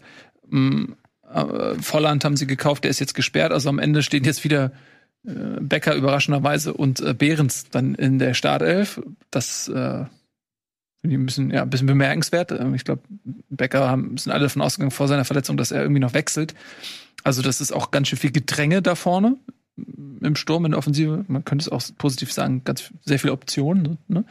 Ähm, aber am Ende stehen die Alten. Vielleicht auch, weil sie, zum einen, weil halt Volland verletzt ist, aber vielleicht auch, weil sie die Spielweise von Union kennen und man dann vielleicht auch in der Situation, wo es zu Beginn nicht so läuft, dann vielleicht auch sagt, okay, jetzt lieber zurück zum Alten, zu, zurück zu den Leuten, die das System kennen, die wissen, wie wir eigentlich spielen wollen, was ist die Identität. Mm, Nicht zu viel neue Leute irgendwie in so eine Mannschaft holen. Du hast es angeschaut, Bonucci hinten äh, mit drin, Aronson, äh, Gosens, der auch neu ist. Ne? Wollte man vielleicht ne, ein bisschen zur alten Identität zurück. Ja, das stimmt, aber haben wir trotzdem immer noch vier, mit Toussaint genau vier Leute Toussaint, in der genau. Startelf, die neu ja. sind, ja. Das ist vielleicht auch so ein Faktor, Ja. wenn du eben sagst, eigentlich Union immer die Mannschaft, die kaum Chancen zulässt und selber keine hat. Die Spiele machen mehr Spaß diese Saison, aber das ist, glaube ich, nicht im Sinne von Union, weil eben auf beiden Seiten mehr passiert. Und eigentlich war das ja immer Union das Ding, wo du es dir wirklich nicht angucken konntest, weil auf beiden Seiten nichts passiert. Das hat ihnen jetzt Frankfurt weggenommen, dieses Ding. Da kommen wir später noch zu, aber Union, das kann nicht im Sinne von Urs Fischer sein, dass sie sich relativ viel hinten an Patzern leisten. Also Union ähm, norm normalt, kann man das sagen? Die normalen äh, sechs Punkte aus fünf Spielen. Aber es ist übrigens interessant, weil wir das ja auch im Vor, äh, in der Vorbesprechung zur Saison gesagt haben, dass wenn Union, die sich jetzt viele teure Stars auch geholt haben, uns jetzt über die Liga, sagen wir mal, nicht schaffen sollten, sich international zu qualifizieren, dann muss man schon auch mal gucken, was dann passiert mit dem Verein, weil die haben natürlich jetzt Invests gemacht, mussten sie auch, für die Champions League ist ja auch äh, klar. Aber das ist halt genau dieses Risiko, wenn du dir teure Spieler holst, aber dann die Gehaltsspirale geht nach oben, wobei ich das jetzt gar nicht mal so weiß, aber ich schätze mal, dass ein Volland, ein Bonucci, ein Gosens, die werden jetzt alle schon auch ein bisschen was gekostet haben. Und du dann nicht mehr international spielst, das ist dann halt eben genau Ja. die Gefahr, die wir auch angesprochen haben. Was natürlich, man da sagen muss, ja auch viel auch über Laien gemacht. Ja, Fofana ist eine Geleihe. Fofana ist eine Laie und Aronson ist auch eine Laie äh, und Bonucci ist, äh, Aber wir werden trotzdem ist, natürlich ist auch, Geld ist, glaube ich, auch nur ein verdienen, also. Einjahresvertrag, oder? Bonucci ist auch nicht langfristig gebunden. Nee, genau. Da kannst du im nächsten Jahr halt schon mal dann wieder einen Umbruch dann einleiten, im Zweifelsfall. aber schon Gosens, Voland hast du schon recht, da ist Ich ein meine, aber trotzdem verdienen die auch, wenn sie geliehen sind, Geld und, wie du es gerade gesagt hast, dann sind sie halt nächste Saison wieder weg. Und dann hast du auch wieder Kaderlücken, die du irgendwie stopfen musst. Also es wird nicht leichter. Also der, also Union will mit Sicherheit, gut, es klingt jetzt bescheuert, will, aber für den Verein, für die Entwicklung von Union wäre es schon wichtig, einen internationalen Wettbewerb zu erreichen. Definitiv. Wobei, man muss auch ganz klar sagen, ja, das Ding ist erstmal blöd, sechs Punkte aus fünf Spielen, das ist natürlich nicht das, was man will, aber man sollte jetzt auch nicht zu früh, Ja, denke ich, ähm, Kritik üben oder einen Stab brechen, weil das ist immer noch Union Berlin und das ist auch so ein Klassiker, irgendwie eine- irgendeine Mannschaft überperformt und dann wird von außen, vielleicht mehr als von innen, dann auch eine gewisse Erwartungshaltung an die Mannschaft geknüpft, die sie, und deswegen, das meinte ich gerade mit äh, Union normal, äh, dass man, muss man fairerweise sagen, ist immer noch Union Berlin, ne? trotz dieser Ja, wir haben die Neuzugänge. letzten drei Saisons international gespielt. Ja, trotzdem, ja. Ja, aber wenn du die Tabelle jetzt anguckst, wie sie sich im Moment aufstellt, so sortieren sie sich halt auch so ein bisschen da an der Nahrungskette ein, wo, wo vielleicht auch der realistische Standpunkt ist, weil alle anderen darüber performen. Mhm. So. Und da mit der Doppelbelastung, ich finde das so lustig bei deiner Anmoderation, Nils, dass wir hier so Sätze sagen wie Union Berlin ist in der bitteren Realität der Champions League angekommen. das muss man ja mal vor Augen führen, weil ich ja auch glaube, selbst bei dem, was du beschreibst, du hast ja vollkommen recht, äh, dass die, dass die, dass die da jetzt ein bisschen Risiko gegangen sind, aber ich bin mir ziemlich sicher, in der Kalkulation ist das meiste davon von drei Gruppenspielen in der Champions League abgedeckt, sodass die nächstes Jahr ganz normal sich wieder aufstellen können und dann spielen sie halt nicht international und spielen wieder in die Europa League mit. Ich muss auch mal sagen, die, die Mannschaften, die jetzt vor Union sind, da kannst du vielleicht Stuttgart und Hoffenheim rausnehmen und der Rest ist Bayern, Leverkusen, Leipzig, Dortmund, Wolfsburg, Frankfurt, Freiburg. Da ist ja keine Mannschaft, wo du sagst, äh, die gehört aber hinter Union. Ja, genau, das meine ich. Ne? Also wenn du dir anschaust, äh, was hat äh, Wolfsburg für Transferausgaben? Also die haben ja allein mit Meier wahrscheinlich mehr investiert. Gut, die haben auch eingenommen äh, durch durch Matcher zum Beispiel oder durch durch äh, Van der Berg. Aber das sind da wiederum auch Einnahmen, die Union nicht hat. Ne? Das sind auch Qualitäten im Kader, die Union nicht. Also Wolfsburg muss eigentlich von seinen Möglichkeiten vor Union stehen. Genauso gut Dortmund, äh, brauchen wir drüber reden. Frankfurt, gut, die haben ähm, eine sehr, haben wir jetzt auch oft betont, eine, eine junge neue Mannschaft, aber auch die haben finanziell einfach andere Möglichkeiten ähm, als Union und damit verknüpft auch andere Erwartungshaltung, glaube ich. Also es ist jetzt nicht, wenn die Achter werden, ist es jetzt nichts, was nicht irgendwie erklärbar wäre mit den wirtschaftlichen Realitäten. Und auch jetzt, wir haben ja schon gesagt, jetzt Leipzig, Wolfsburg, Hoffenheim sind ja auch Teams, die mal eine Union besiegen können. Ja. Also wo du dich nicht grämen musst. Deswegen umso wichtiger jetzt Heidenheim am Wochenende, um auch damit ins zweite Champions League-Spiel mit einem guten Gefühl reinzugehen. Wenn du das verlierst, ist schon wieder was anderes. Dann ist schon wieder Ja. was ganz anderes. Das wird wahrscheinlich auch kein Leckerbissen werden. Zwei Mannschaften, die jetzt, glaube ich, grundsätzlich von Selbstverständnis eher sagen, der Gegner soll mal das schöne Spiel machen. Mm, Aber mal schauen, ja. Wird nicht leicht, glaube ich. Ich glaube, dass Heidenheim eine Mannschaft ist, die Union, also die werden es Union schwer machen, grundsätzlich. Ja, von der Spielanlage her. Ist eigentlich nichts, wo Union so richtig Bock drauf hat. Gut. Also, ähm, Hoffenheim setzt seinen Lauf fort, Union stottert so ein bisschen der Motor, aber fahr vom, von Krise, würde ich mal sagen. Machen wir mal weiter mit Frankfurt, oder? Mm, Die äh, auch eine Mannschaft sind, die jetzt, glaube ich, wenn man so Fan ist, man erkennt das Potenzial, man weiß, wie viel da noch möglich ist in naher und mittlerer Zukunft, aber der Status quo ist dann doch eher 4 zu 3 Tore auf fünf Saisonspiele. Da fehlt jemand, der vorne knipst. Hinten stehen sie dafür umso stabiler und das nächste Unentschieden, äh, das vierte, ist jetzt auch wieder gegen äh, hier, wie heißen sie noch? Keine Ahnung. Freiburg mit einem 0 zu 0 äh, über die Bühne gegangen. Erzähl doch mal so ein bisschen, du hast das ja über die volle Distanz gesehen. Oh, Darf, ich- darf ich einmal kurz ja, sagen, gerne. Dass, dass wir überhaupt noch über diese langweiligen Quatsch reden, der da bei Frankfurt-Spielen passiert, muss ich mal als, ernsthaft hier mal wirklich hier ganz kritisch sagen. Auf den Tisch. Son- Sonntag 17.30 die, die Wochenende, Bundesliga-Wochenende war lang und dann Frankfurt gegen Freiburg und es passiert halt wirklich, bis auf ein paar äh, Schiedsrichterentscheidungen, die sehr strittig sind, passiert aber sehr wenig. Also Frankfurt hat jetzt, was haben die geschossen? Vier Tore geschossen und drei kassiert. Das erste 0-0 der Saison. Also die spielen ja momentan wirklich so einen sehr stabilen Fußball, wenn man es nett ausdrücken will. Wenn man es nett ausdrücken will. Ich finde ehrlich gesagt, die spielen gar nicht so einen schlechten Fußball. Ich hätte eigentlich Ja. von dir erwartet, dass du sagst, es gefällt mir eigentlich ganz gut, was die da spielen. ähm, weil ich finde, bis zum gegnerischen Drittel äh, ist das ein richtig schöner Ballbesitzfußball mit äh, guten Passstaffetten und guten Laufwegen. Und dann, ja, dann hast halt einfach keinen Stürmer, keinen richtigen. Ähm, und dann ist halt, da sieht man halt, äh, da sieht man halt ähm, das Problem, das ist jetzt auch kein Geheimnis, dass das so passieren wird und warum Mannschaften nun mal etatmäßig auch gute Stürmer kaufen. Ich muss sagen, es ist halt bei Frankfurt ist immer so die Frage, wo, wo macht man den, ist das Glas halb voll oder halb leer? Also konzentriere ich mich auf die Sachen, die jetzt ganz gut sind. Dann muss man sagen, es waren wieder sieben Neuzugänge in der Startelf. Alle jung, alle um die 20 rum oder noch jünger. Hugo Larsson, Äh, 19 Jahre, ein super Spiel gemacht, wahnsinniges Talent, muss ich sagen. Also ich bin wirklich ein bisschen begeistert von dem, von dem Bub, was der schon ausstrahlt an Selbstbewusstsein und, und Spielübersicht mit, mit 19 Jahren, erste Saison in der Bundesliga. Ähm, auch äh, Chaibi, der da äh, jetzt mittlerweile langsam ankommt, da sind halt auch Leute so wie Chaibi und Nkunku, die haben halt gerade mal zwei Wochen mit der Mannschaft trainiert, lassen hier und da ihr Potenzial aufblicken, ähm, aufblitzen. Äh, die Dreierkette ist super stabil mit äh, Skiri da vorne, also die lassen echt wenig zu. Freiburg hatte äh, wenig Chancen, muss man ganz klar sagen. Ähm, ich fand die Eintracht auch ehrlich gesagt einen Tick besser als Freiburg spielerisch ähm, und auch dominanter. Und aber ja, es fehlt halt einfach der Punch und ich muss dir zustimmen. Also ich würde lügen, wenn ich sagen würde, dass die Spiele jetzt mich hier vom Sessel reißen und äh, mega Bock machen, weil dazu gibt's einfach auch zu wenig Strafraumszenen, zu wenig Torchancen, zu wenig irgendwie mal so richtig geiler Scheiß, wo du sagst, okay, der ging nicht rein, aber wenigstens wichst der mal drauf oder so, sondern du, du sitzt da und denkst, die können jetzt auch noch zwei, drei Stunden spielen und irgendwie so richtig glaube ich nicht daran, dass da irgendwie mal ein Tor, äh, Tor fällt so richtig Bock macht das nicht zum Zugucken, dieser Minimalismus, wenn man auch sagen muss, ne, ungeschlagen bislang, auch international ungeschlagen, Defensive stabil, die ähm, Marschroute von Krösche ist bis zum Winter irgendwie durchkommen, ein bisschen die Talente weiterentwickeln und dann muss man gucken, was man im Winter noch mal machen kann auf dem Transfermarkt. Aber es bleibt dabei, die, die Eintracht hat, hat, obwohl sie eigentlich gut angefangen hat auf dem Transfermarkt, hat sie es verkackt an den letzten Tagen, weil sie sich nicht, weil sie das Risiko gescheut hat, irgendeinen Stürmer zu verpflichten, unabhängig davon, ob Moani verkauft wird oder nicht.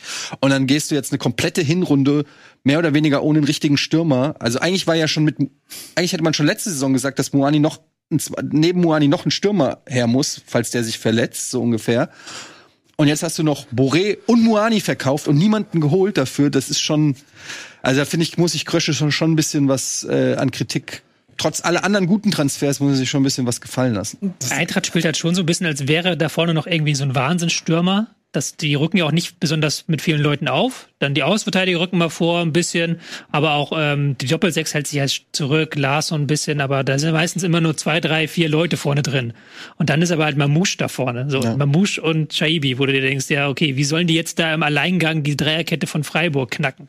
Wie soll das funktionieren? Denn wenn funktioniert am ehesten noch, finde ich, wenn in Kunku und Buta dann nach vorne gehen. Buta habe ich jetzt relativ häufig gesehen, dass der mal diese Läufe war, dass er dann teilweise auch der höchste Spieler war der ganzen Mannschaft. Aber das ist schon sehr auf Stabilität angedacht und das funktioniert ja auch, muss man ja ihnen lassen. Also sie haben jetzt die wenigsten Gegentore aller Bundesligisten, haben auch noch kein einziges Spiel verloren, haben zu Null wieder gespielt. Und du hast auch gesagt, Freiburg hatte kaum eine Chance, aber es ist halt als neutraler, denkst du dir dann, oh, ja, was will Freiburg da machen, wenn die da sieben Mann hinten bleiben? Aber, Oh. aber ich ich will mal eine Frage dazu stellen. Das, das sieht ja dann alles, das ist Glas halb voll. Wenn ich das Glas halb leer jetzt anfange, du spielst gegen Darmstadt, Mainz, Köln, Bochum und ein extrem durchschnittlich aufgestelltes Freiburg dieses Jahr. Und hast nur ein Spiel davon gewonnen. Ist, ähm, das ist doch auch gefährlich, oder? Also ich meine, Ja, man mu- muss halt gucken, wie es ist. Es sind halt alles Mannschaften, die auch hinten drinnen stehen. Also die, die, die wirklich alle auch sich erstmal auch gegen Frankfurt hinten reinstellen und kontern. Und es wird spannend zu sehen, äh, zu sein, wenn Frankfurt jetzt mal gegen offensivere Mannschaften spielt, wo sich vielleicht auch mehr Räume ergeben, ähm, wie das dann abläuft. Also das kann ich jetzt selber auch natürlich noch nicht einschätzen, aber ähm, es ist jetzt auch nichts Neues, dass auch andere Mannschaften sich gegen tiefstehende Gegner schwer tun. Und wenn du dann noch nicht mehr einen Stürmer da vorne drinne hast, dann, das ist der Punkt, ne? dann ist es halt extrem schwer. Und die Standards sind ja bei Eintracht auch äh, äh, standardmäßig eher nicht vorhanden. Also ähm, insofern ist dann halt die Frage, wo sollen die Tore herkommen? Ja, also es ist einfach. Und wenn ich dann sehe, wie Muani jetzt in, ich weiß nicht, ob ihr das Tor gesehen habt, was er vorbereitet hat, das, äh, glaube 3-1 oder oder 3-0 äh, bei Paris. Wenn du siehst, was äh, was da dann halt, du hast mit Lindström, du hast Lindström verloren, du hast So verloren, du hast Indika verloren, du hast Muani verloren, du hast Boré verloren. Kamada? Kamada verloren. Es sind einfach sechs ja, ja. Euroleague-Sieger, Stammspieler, die alle zu guten Vereinen gewechselt sind. Das ist natürlich brutal. Du hast einen Bundesliga-Trainer, der noch äh, äh, komplett grün hinter Mhm. den Ohren ist. Und dafür, das meine ich halt mit halb voll oder halb leer, Ja, da dafür macht es die Eintracht nicht so schlecht und hat auch wirklich einen unfassbar spannenden Kader an Spielern, die sich entwickeln. Aber das bringt mir halt nichts, dass die vielleicht nächste Saison richtig geil werden. Diese Saison müssen sie erstmal Ja. bestehen. Und Freiburg muss ich halt sagen, die haben halt Ich weiß, die sind, jeder mag Freiburg und Freiburg sind toll und so weiter, aber die haben auch nichts gemacht. Also Freiburg äh, und die, was ist deren Ausrede? Die haben seit 180 Jahren den gleichen Trainer und die gleichen Spieler, die heißen sogar alle, dann sind wahrscheinlich alle ver verwandt miteinander. Ja, und was passiert denn bei Freiburg? Da passiert auch überhaupt nichts. Die spielen ja auch einen Fußball, wo du denkst, ah komm, nee, dann mach ich lieber Sport. Also, das ist doch auch alles nicht. Und dann hast du ja den Choleriker an der Seitenlinie, der sogar auf der Pressekonferenz Scheiße labert. Ähm, also, das kann man sich ja kaum. Du magst die nicht so gerne, ne? Aber niemand kann Streich mögen, der sich mit dem mit dieser Person auseinandersetzt. Diesen ist der, der einzige, einzige Trainer in der Bundesliga, der sich ähm, zu politischen Themen äußert. Wow, Und halt cool. Haltung behält. Das, Das ist der Grund, warum ihn cool. viele mögen. Ja, das finde ich cool. Du nicht, ich der, weiß. Nee, der hat gesagt, ich finde Nazis scheiße. Boah, endlich mal mutiger, der aufsteht und Stellung bezieht. Ja, das habe ich von Topmüller noch nicht Christi- gehört. Christian. Streich, ey, Wahnsinn. Aber ich, ich bin, also das wird schon, das wird schon sehr, sehr spannend die nächsten Wochen. Ne? Also ich glaube, dass dieses, ich gehe da voll mit deiner Halbvolltheorie mit. Und vor allen Dingen wird's spannend dann, wenn jetzt ich der Oktober mit, ich gucke hier gerade so ein bisschen Wolfsburg, Heidenheim dazwischen, ja, aber Hoffenheim, Dortmund ähm, und Wolfsburg, das sind dann auf jeden Fall echte Bemessungsgrad. Zu Freiburg muss man sagen, ja, die haben auch jetzt die nichts dafür getan, dass dieses Spiel in längerer Form spannend wird. Hatten zuletzt elf Gegentore kassiert, glaube ich, in drei Pflichtspielen. Die haben jetzt wirklich gesagt, okay, wir müssen jetzt auch mal sehen, dass wir die Null hinten halten und da nicht mehr Risiko gehen als unbedingt nötig.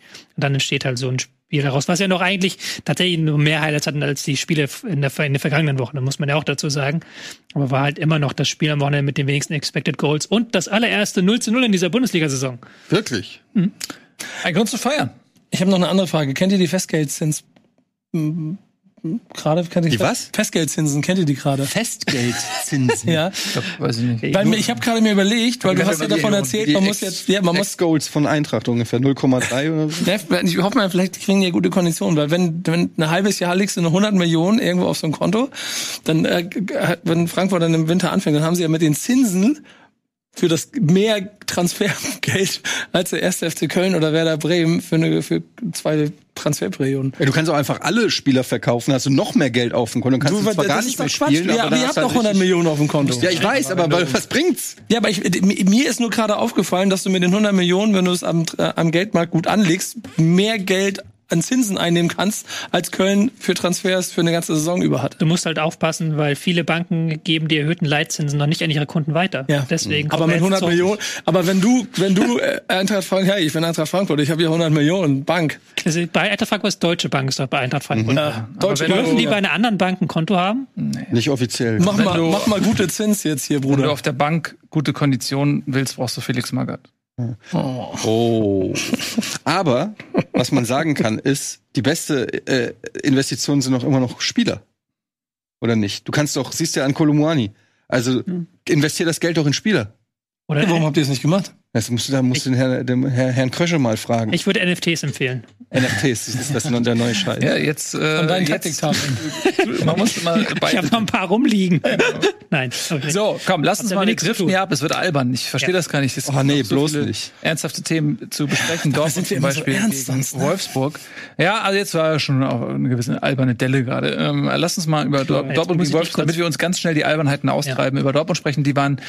Was ist Tobi? Das Ja, Wichtigste am Dortmund-Spiel kann ich dir Ich, ich sagen. brauche ja keine Tagesordnungspunkte hier machen, die werden ja sowieso nicht beachtet. Ja, jetzt, du hast doch angefangen mit Dunkelheit und, Ja, aber und Licht und so ein Schwafelkram und jetzt beschwerst du dich, dass hier nicht irgendwelche knallharten Tagesordnungspunkte eingehalten werden. Lass, ey, Disziplin. Wir reden jetzt über Dortmund. ja, lass uns mal über Wolfsburg. die, über die Schienbeinschoner von Niklas Nee, da reden wir, das ist auch wieder so eine kleine so ein Anekdötchen. Lass uns doch mal jetzt über die knallharten Realitäten sprechen. Dortmund ähm, ist auf Platz 6 mit 11 Punkten, zwei Punkte hinter den Bayern. Also es ist jetzt rein vom Ergebnis her nicht so dramatisch gestartet, wie man das jetzt irgendwie erfühlen kann. Denn bei Dortmund ist irgendwie nach dieser verpassten Meisterschaft doch gefühlt einiges im Argen. Es läuft nicht so richtig. Das fing an mit den Transfers. Wir müssen es nicht jede Woche wieder ähm, von Anfang an herleiten, aber Dortmund ist ähm, da läuft es nicht so rund. Und jetzt aber gegen Wolfsburg war es wieder so ein Spiel, wo man das Gefühl hatte, okay, es ist noch nicht so wirklich alles zusammengewachsen, noch nicht das Spiel, was man sich erwartet. Dennoch war es trotzdem vielleicht sogar das Beste, zumindest eins der besseren in der Saison. Ähm, und das 1 zu 0 war auch absolut verdient. Aber es ist immer noch nicht zusammengefunden. Nee, das nicht, aber du hattest, kamst ja aus diesem Paris-Spiel, wo du mit einer sehr defensiven Taktik reingegangen bist, ohne echten Stürmer vorne drin, 5-3-2, gucken, dass man eben diese Tempospieler von Paris nicht zur Entfaltung kommen lässt. Trotzdem verliert man 2 zu 0, ohne wirklich eigene Chance gehabt zu haben. Und dann kommt dann am Wochenende die Aufstellung von Dortmund raus. Man sieht, oh, Terzic hat schon wieder hier mehrere Wechsel. Özcan plötzlich in die Startelf gespielt, Beino Gittens, Malen auf der Bank, Can auf der Bank, der Kapitän. Und da haben ja schon bei vielen Dortmund-Fans in meiner Twitter-Timeline haben schon eher Alarmglocken geklingelt. Aber dafür, dass es dann eben doch ein Experiment war, was dann Terzic probiert hat, finde ich, hat sehr gut funktioniert weil sie eben dann einen sehr klaren 3-2-5-Aufbau hatten mit Özcan und Nemetscher wirklich vor der Abwehr, die da auch ein sehr gutes Positionsspiel gezeigt haben. Das war dann ähnlich so ein bisschen wie Frankfurt. Das war dann nach offensiv nicht die Offenbarung, die jetzt der BVB gezeigt hat. Aber was sie halt hinbekommen haben, ist wirklich defensiv mal gut zu stehen. Also wirklich ein Spiel von der ersten bis zur letzten Minute zu kontrollieren. Und dann kam halt eben Reus in der zweiten Halbzeit mit seinem Geniestreich und hat dann eben nach diesem 1 zu 0 dafür gesorgt, dass das Spiel auch großenteils dann beendet war. Also Wolfsburg hatte wirklich sehr wenig Chancen in diesem Spiel und das war von Dortmund in dem Sinne der reifeste Auftritt, weil sie den Gegner nicht haben kommen lassen. Also in allen anderen Spielen hatte man immer das Gefühl, der Gegner, der kann dann noch wieder wiederkommen. Der Gegner, selbst nach 2-0-Führung gegen Heidenheim, ist das nicht gegessen. Und hier hatte man das Gefühl, hier 1-0, da war der Deckel drauf. Mhm. So nehme ich. Doch, würde ich auch genauso unterzeichnen. Also sicher Safety First gegen Wolfsburger, die jetzt ja auch nicht dafür bekannt sind, dass sie gerne das Spiel machen oder spektakulären Stiefel nach vorne spielen, sondern die sind ja auch eher so ein bisschen unbequem und ähm, macht nicht so Spaß, gegen Wolfsburg zu spielen. Diesmal war Jonas Wind kein Faktor. Man muss sagen, in der Offensive hat er in den letzten Wochen die Ergebnisse eingeholt. Ne? War so ein bisschen der Gyrassie des Nordens, halb, des Halbnordens. Und in diesem Spiel ist er eben ohne Tor geblieben. Es gab eine Schusschance, die dann so flach am linken, aus Stürmersicht Pfosten vorbei rauscht. Das wäre doch mal wieder so ein Ding gewesen, wo du sagst, ja, da ist er wieder. Hm. Macht dann aus der einen Chance dann auch das Tor und holt für Wolfsburg dann nochmal einen Punkt. Aber der ging daneben. Das war vielleicht diese eine Schlüsselszene, die er dann noch hatte. Ansonsten dann eben auch recht blass geblieben. Vielleicht ist das auch genau die Art und Weise, wie man gegen Wolfsburg spielen muss. Da kannst du nicht den Schönheitspreis gewinnen. Aber man kann auf jeden Fall mal Marco Reus nochmal erwähnen. Mhm. Letztes Mal getroffen, jetzt wieder getroffen. Und äh, macht auch einen guten Eindruck. Also ähm, irgendwie hat sich auch wohl damit abgefunden, dass er jetzt nicht mehr so äh, hundertprozentig zur Startelf gehört, sondern eher, also jetzt dieses Mal hat er zur Startelf gehört, aber so dass dass er so in seine Rolle, seine neue Rolle, sage ich mal, auch als nicht mehr als Captain oder so äh, beim BVB gefunden und angenommen hat, aber man sieht, dass der halt unglaublich wichtig immer noch ist und ähm, ich finde, dass der auch auf dem Platz eine, eine unglaublich gute Ausstrahlung hat für seine Mitspieler. Und Fußball kann er ja, wenn er, wenn er mal zwei Wochen am Stück fit bleibt. Auch wenn er jetzt nicht mehr der Jüngste ist. Und hat dem Spiel auf jeden Fall gut getan. Und ich würde ihm wünschen, dass ähm, er die Form beibehält. Also sowohl für den BVB als auch für ihn selbst. Er hat es verdient, der Bub, dass der mal wirklich eine, eine, eine geile Saison durchspielt. Die ja, also Marco Reus ist tatsächlich, also, also der tut mir insofern leid, weil er fußballerisch über ein Jahrzehnt zum Besten gehörte, was Deutschland hervorgebracht hat und immer individuell so viel Pech hatte, hat große Turniere verpasst, hat ja auch die WM 2014 verpasst, äh, hat Meisterschaften jetzt in der letzten Saison, wo der, der ist ja noch nicht einmal Meister geworden, Marco Reus. Ein Spieler seiner Qualität, der hätte auch zehnmal Meister werden können. Wenn er jetzt zum Beispiel zu Bayern gegangen wäre und ein bisschen verletzungsfrei geblieben wäre, hätte er auch dort eine prägende Rolle in dieser Mannschaft spielen können von der Qualität, die er hat. Und wenn er jetzt am Ende dann irgendwann seine Karriere beendet und blickt zurück, dann ist das auch eine, eine Karriere mit, mit vielen dramatisch verpassten Gelegenheiten. Muss ich mir vorstellen, ne? wenn Marco Reus und, und Kevin Großkreuz essen gehen, dann sitzt Kevin Großkreuz da mit einer Weltmeistermedaille. ja. die, er immer, die er immer anhat. Die er immer, die, die er immer anhat und poliert die während Marco Reus. Ich bestell mir noch einen Kaffee, willst du noch was? Ja, was? Und poliert so seine Medaille. Nee, ich nehme ja. nicht. Also es ist ja wirklich so, wenn du überlegst, was hat der Junge gewonnen? Der hat zweimal DFB-Pokal oder so gewonnen, ne? Ja. ja. Und viel mehr ist er nicht. Also das ist eigentlich, der hätte eigentlich viel, viel mehr gewinnen müssen in seiner Karriere. Der wird auch, wenn er, hat noch 25 Tore, dann ist er in der Top 10 der besten Torschützen der Bundesliga-Geschichte. Mhm. Also das kann er auch noch knacken in den nächsten drei, vier Jahren. Ja. Aber das war ja auch vor der Saison so ein bisschen die Frage, weil er auch nicht nur Reus, sondern auch Hummels wurden ja, ich will nicht sagen degradiert, aber das Kapitänsamt wurde ihnen schon weggenommen mit der Maßgabe von Terzic auch, ja, ihr werdet jetzt nicht mehr jedes Spiel machen und ich will jetzt jemand anders da haben. Jetzt haben sie aber da darauf reagiert und zeigen wirklich beide extrem gute Leistung. Also sind mittlerweile die konstantesten in der Dortmunder Elf. Wohingegen Emre Can, der neue Kapitän, jetzt am Wochenende auf der Bank sitzt Und man sich auch denkt, ja, Ötscher macht das aber auch nicht schlecht. Aber, auch aber genau das finde ich gerade ganz interessant. Ich erinnere mich in dieser Runde auch an das Gerede darüber, dass Borussia Dortmund auch in der letzten Saison das alles nicht gut aussah, nicht hübsch war, nicht toll war und nicht konsequent genug und ziemlich blass und so weiter und so fort. Und jetzt haben sie hier wieder ein blasses 1-0 geholt und äh, wir können darüber reden, dass sie nicht genug Potenzial abschöpfen. Ähm, vielleicht sogar eine Dekadierung in der Mannschaft und es sind zwei Punkte hinter Bayern. So, und in der Mannschaft selber, ich, ich weiß gar nicht, es kommt mir so ein bisschen wie so eine, also wie so eine Rotation, dauerhafte Rotation vor, weil die- dieses Wochen, ich habe eben gerade gesehen, auch Adeyemi hat nicht gespielt, ich weiß gar nicht, ob der vorher verletzt war oder so, aber dieses Spiel um Süle, Schlotterbeck, Hummels, ich habe das Gefühl, die rotieren auch regelmäßig rum, so dass sich da vielleicht irgendwie von Juhura Fußball für eine Südtribüne einfach eine biedere Spitzenmannschaft gefunden hat, die genau das macht, was ihr eben gerade beschrieben habt. Erstmal konstant hinten die Null halten. Muss man auch mal sagen, wir äh, kritisieren ja auch hier den BVB viel, aber wir kritisieren ja das Wie.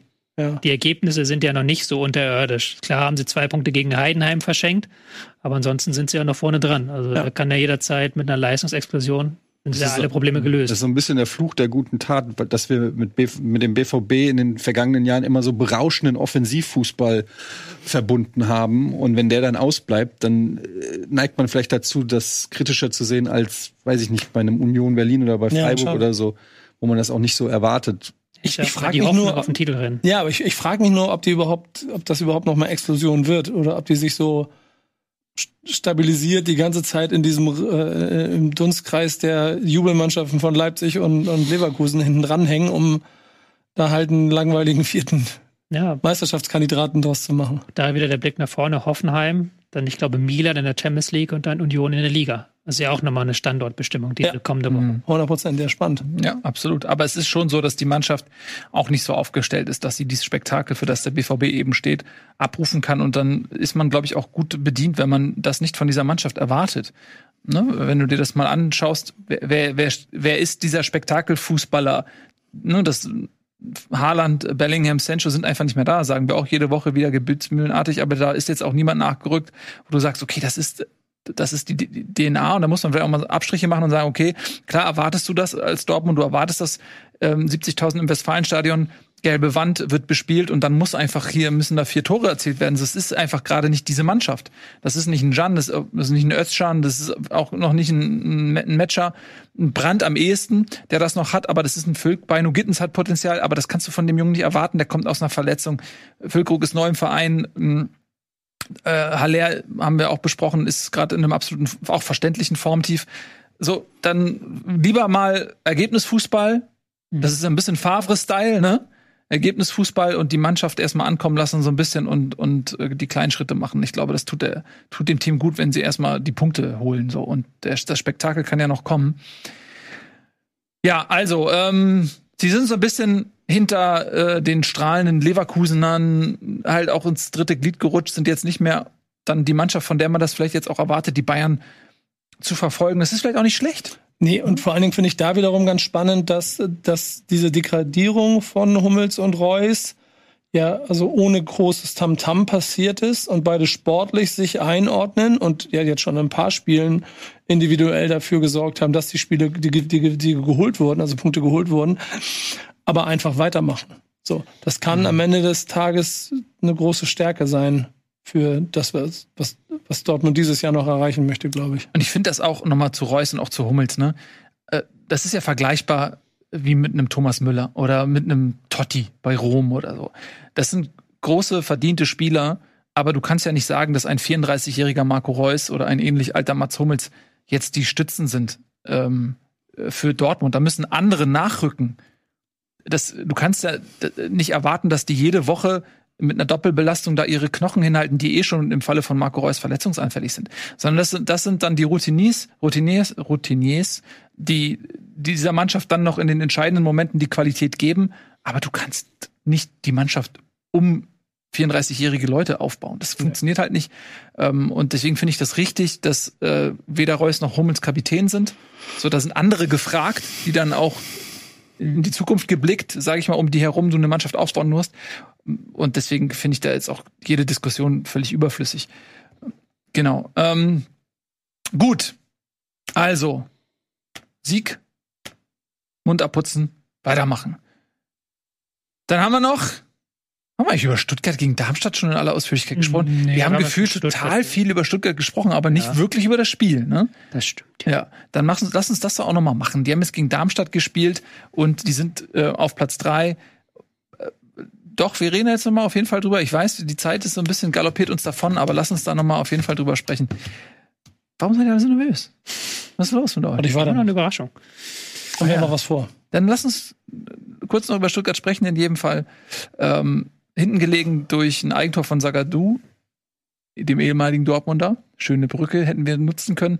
Und dann äh, Girassi, äh, nee, Milot, äh, Milo und dann zweimal Girassi und dann 3-1. Entschuldigung, wir haben doch über das Spiel geredet. Haben wir, ich, ich, Ich habe doch gesagt, von wegen doch. ja irgendwie die. Nur über die, Darmstadt haben wir nicht gesprochen. Ja, über Darmstadt haben wir Darmstadt so ein null bisschen gesprochen, ausgelassen. ne? Darmstadt kann man noch kurz sagen, dass Lieberknecht jetzt schon wieder sein Fass aufmacht mit wir sind die Kleinen, die hier in den Club Bundesliga kommen Ja. und der Türsteher möchte uns eigentlich am liebsten nicht reinlassen und sowas. Ein bisschen Verschwörungs... Ah, das ist mir ein bisschen zu viel Verschwörungstheorie nach einem Spiel, wo du wirklich komplett unterlegen warst und der Gegner dich einfach auch, also da war jetzt ja nichts irgendwie Verschwörungshaftes dran, dass Stuttgart Aber es stimmt besser schon, war. niemand will Darmstadt in der Bundesliga.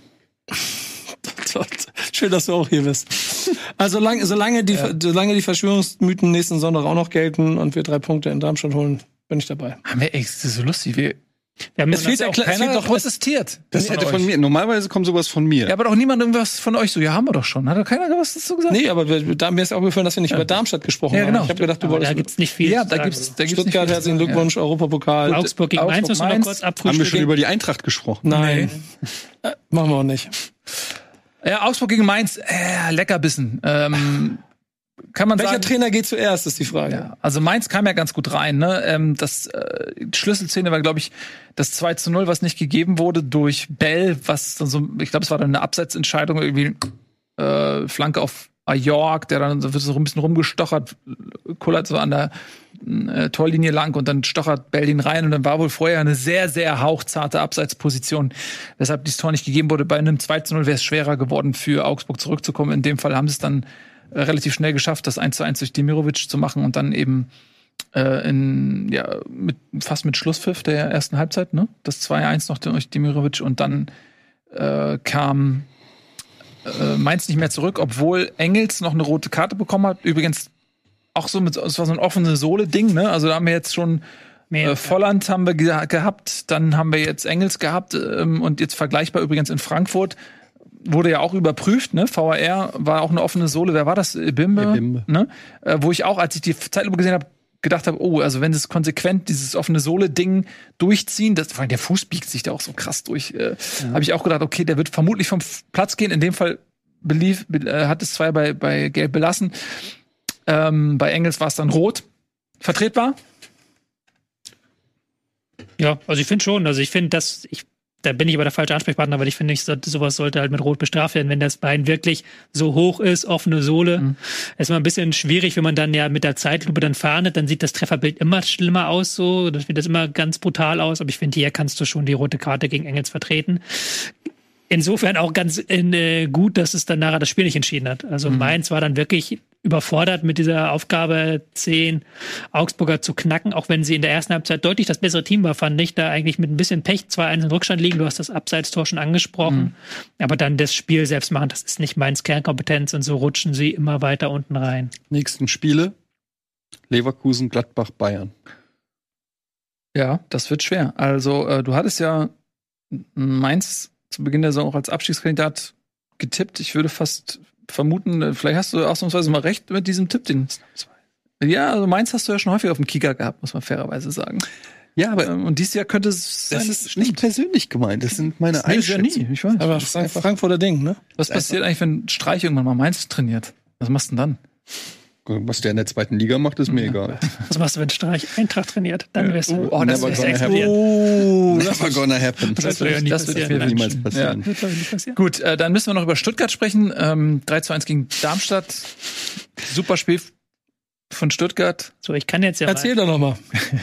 die Chance nutzen. Wir haben ja noch eine Überraschung. Erstmal haben wir äh, die Überraschung, dass eine neue Folge Bundesliga kommt. Bundesliga. Sie haben sie schon Bundesliga. aufgenommen, bevor wir Ja. diese Folge aufgenommen haben. Ihr seht sie erst danach, ihr seht sie morgen. Bundesliga. Das war eine gute Folge. Ich fand es war eine wirklich gute Folge, die wir da gemacht haben. Stark. Da war wirklich die Motivation hoch, oder? Ja, mir hat sie sehr gut gefallen. Emotionen. Ja, war Ebenso. emotionaler als das hier auf jeden Ja. Fall. Äh, wie Nils da ausgerastet ist. Ja. Ja. Wegen dieser Brottüte da. Brottütenvorfall. Wunder, dass du überhaupt noch hier bist. ehrlicherweise. Bin so dankbar, Ja, dass danke. Nils mir nochmal vergeben kann. Ja, aber du hast schon so einen Streichstatus bei mir. Musst ein bisschen aufpassen. Und Das Kultstatus, Mein Kultstreich, Abraham-Moment. Kulttrainer. diese Bundesliga-Folge ist ja noch nicht vorbei. Nee. Haben Was? eine. Nein, die ist noch nicht vorbei. Noch Du, ich muss arbeiten. los. Ich muss los. Was Ja, hast warte denn- mal. Jetzt Warte, was es hast du denn noch? Noch was richtig Geiles. Ich habe noch Termine. Ähm, tatsächlich haben wir über EA Sports FC24 eine Einladung erhalten, mal uns im Frauenfußball umzuschauen. Das ist ja auch ein Thema, das immer mehr im Kommen ist. Und Mhm. dann haben sie gesagt, Tobi, komm mal her, geh mal zum VfL Wolfsburg, Guck dir mal guten Fußball an. guck dir mal guten Fußball an und dann kannst du auch ein bisschen mit den Frauen schnacken und mit den Frauen ein bisschen was. Okay. Ja, warum? Ja, klar. Ja, Ich habe ich hab, das man erste dich. Mal in meinem Leben habe ich Nationalspieler getroffen. Ich glaube, ich habe noch nie, Nee. ich habe Lothar Matthäus mal getroffen, also aber einen amtierenden Ja, Das ist kein, Nationalspieler. das ist kein Nationalspiel, das ist Lothar Matthäus. Lothar Matthäus ist natürlich eine Legende. So. Lothar Matthäus. Da haben wir ja schon festgestellt. Aber da äh, waren wir jedenfalls da und da ist eine kleine Matz entstanden, wie das Mhm. im Fernsehdeutsch heißt. Und die präsentieren wir euch jetzt hiermit. Mein Wert, ich habe meinen Wert schon gesehen, der war nicht so hoch. Das ist eine Frechheit eigentlich. extra Einheiten machen. Oh, guck mal, da bin ich. Da bist du unser blaues Trikot. Krass, Karin. Ach, geil. Eva. Stark. Wir sind hier auf Einladung von FC24 und schauen uns mal den VfL Wolfsburg an. Wie arbeitet der VfL Wolfsburg? Und wir haben gerade natürlich Interesse an der sehr erfolgreichen Frauenabteilung. Jetzt bräuchte ich nur noch irgendjemanden, der mich hier rumführt.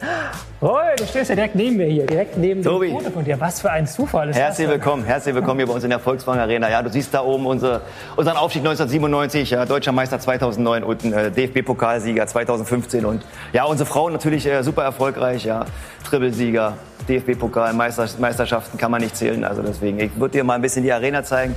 Lass uns losgehen.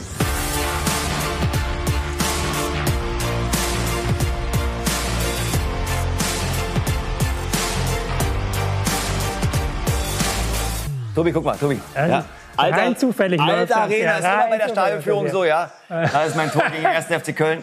1-0 im alten Stadion, Tobi. Und da waren natürlich auch unsere Frauen sehr aktiv im alten Stadion. Da haben die Frauen angefangen, Fußball zu spielen, ja. Und haben dort die ersten Schritte in der Bundesliga gemacht. Das nächste Tor müsste eigentlich Conny Polas sein. Ja, Conny Polas ist auch noch aktiv bei uns hier beim VfL Wolfsburg. Äh, in der Akademie, ja, äh, eine der weltbesten Spielerinnen, ja, in der Welt, klar. Und auch beim VfL Wolfsburg. Gemeinsam damals mit Martina Müller und den anderen Frauen, ja, haben sie damals große Erfolge gefeiert, Triple-Erfolge.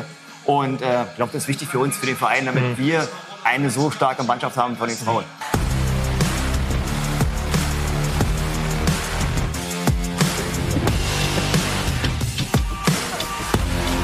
Aber ich darf einmal anfassen, oder?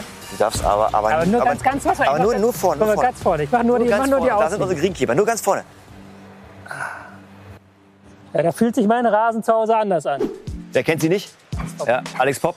Auch für uns ähm, große ja, Werbeikone, klar, für unsere Merchandising-Artikel, aber auch sonst äh, eine der größten Aushängeschilder des VfL Wolfsburg. Oh, größter Star, muss man mittlerweile fast sagen. Ja, Stars, ich will nicht sagen, damit wir, wir so in der Mannschaft viele große Stars haben. Wir haben, glaube ich, ein gutes Team. Ja? Und da äh, rangen ja äh, viele hervor. Svenja Huth haben wir ja noch. Ja? Und äh, da sind noch, noch, auch noch andere Spielerinnen, die wirklich dann auch in ihren Nationalteams äh, groß sind. Ja, und das ist schon wichtig. Ja, klar, Alexander Popp ist äh, in ganz Deutschland bekannt.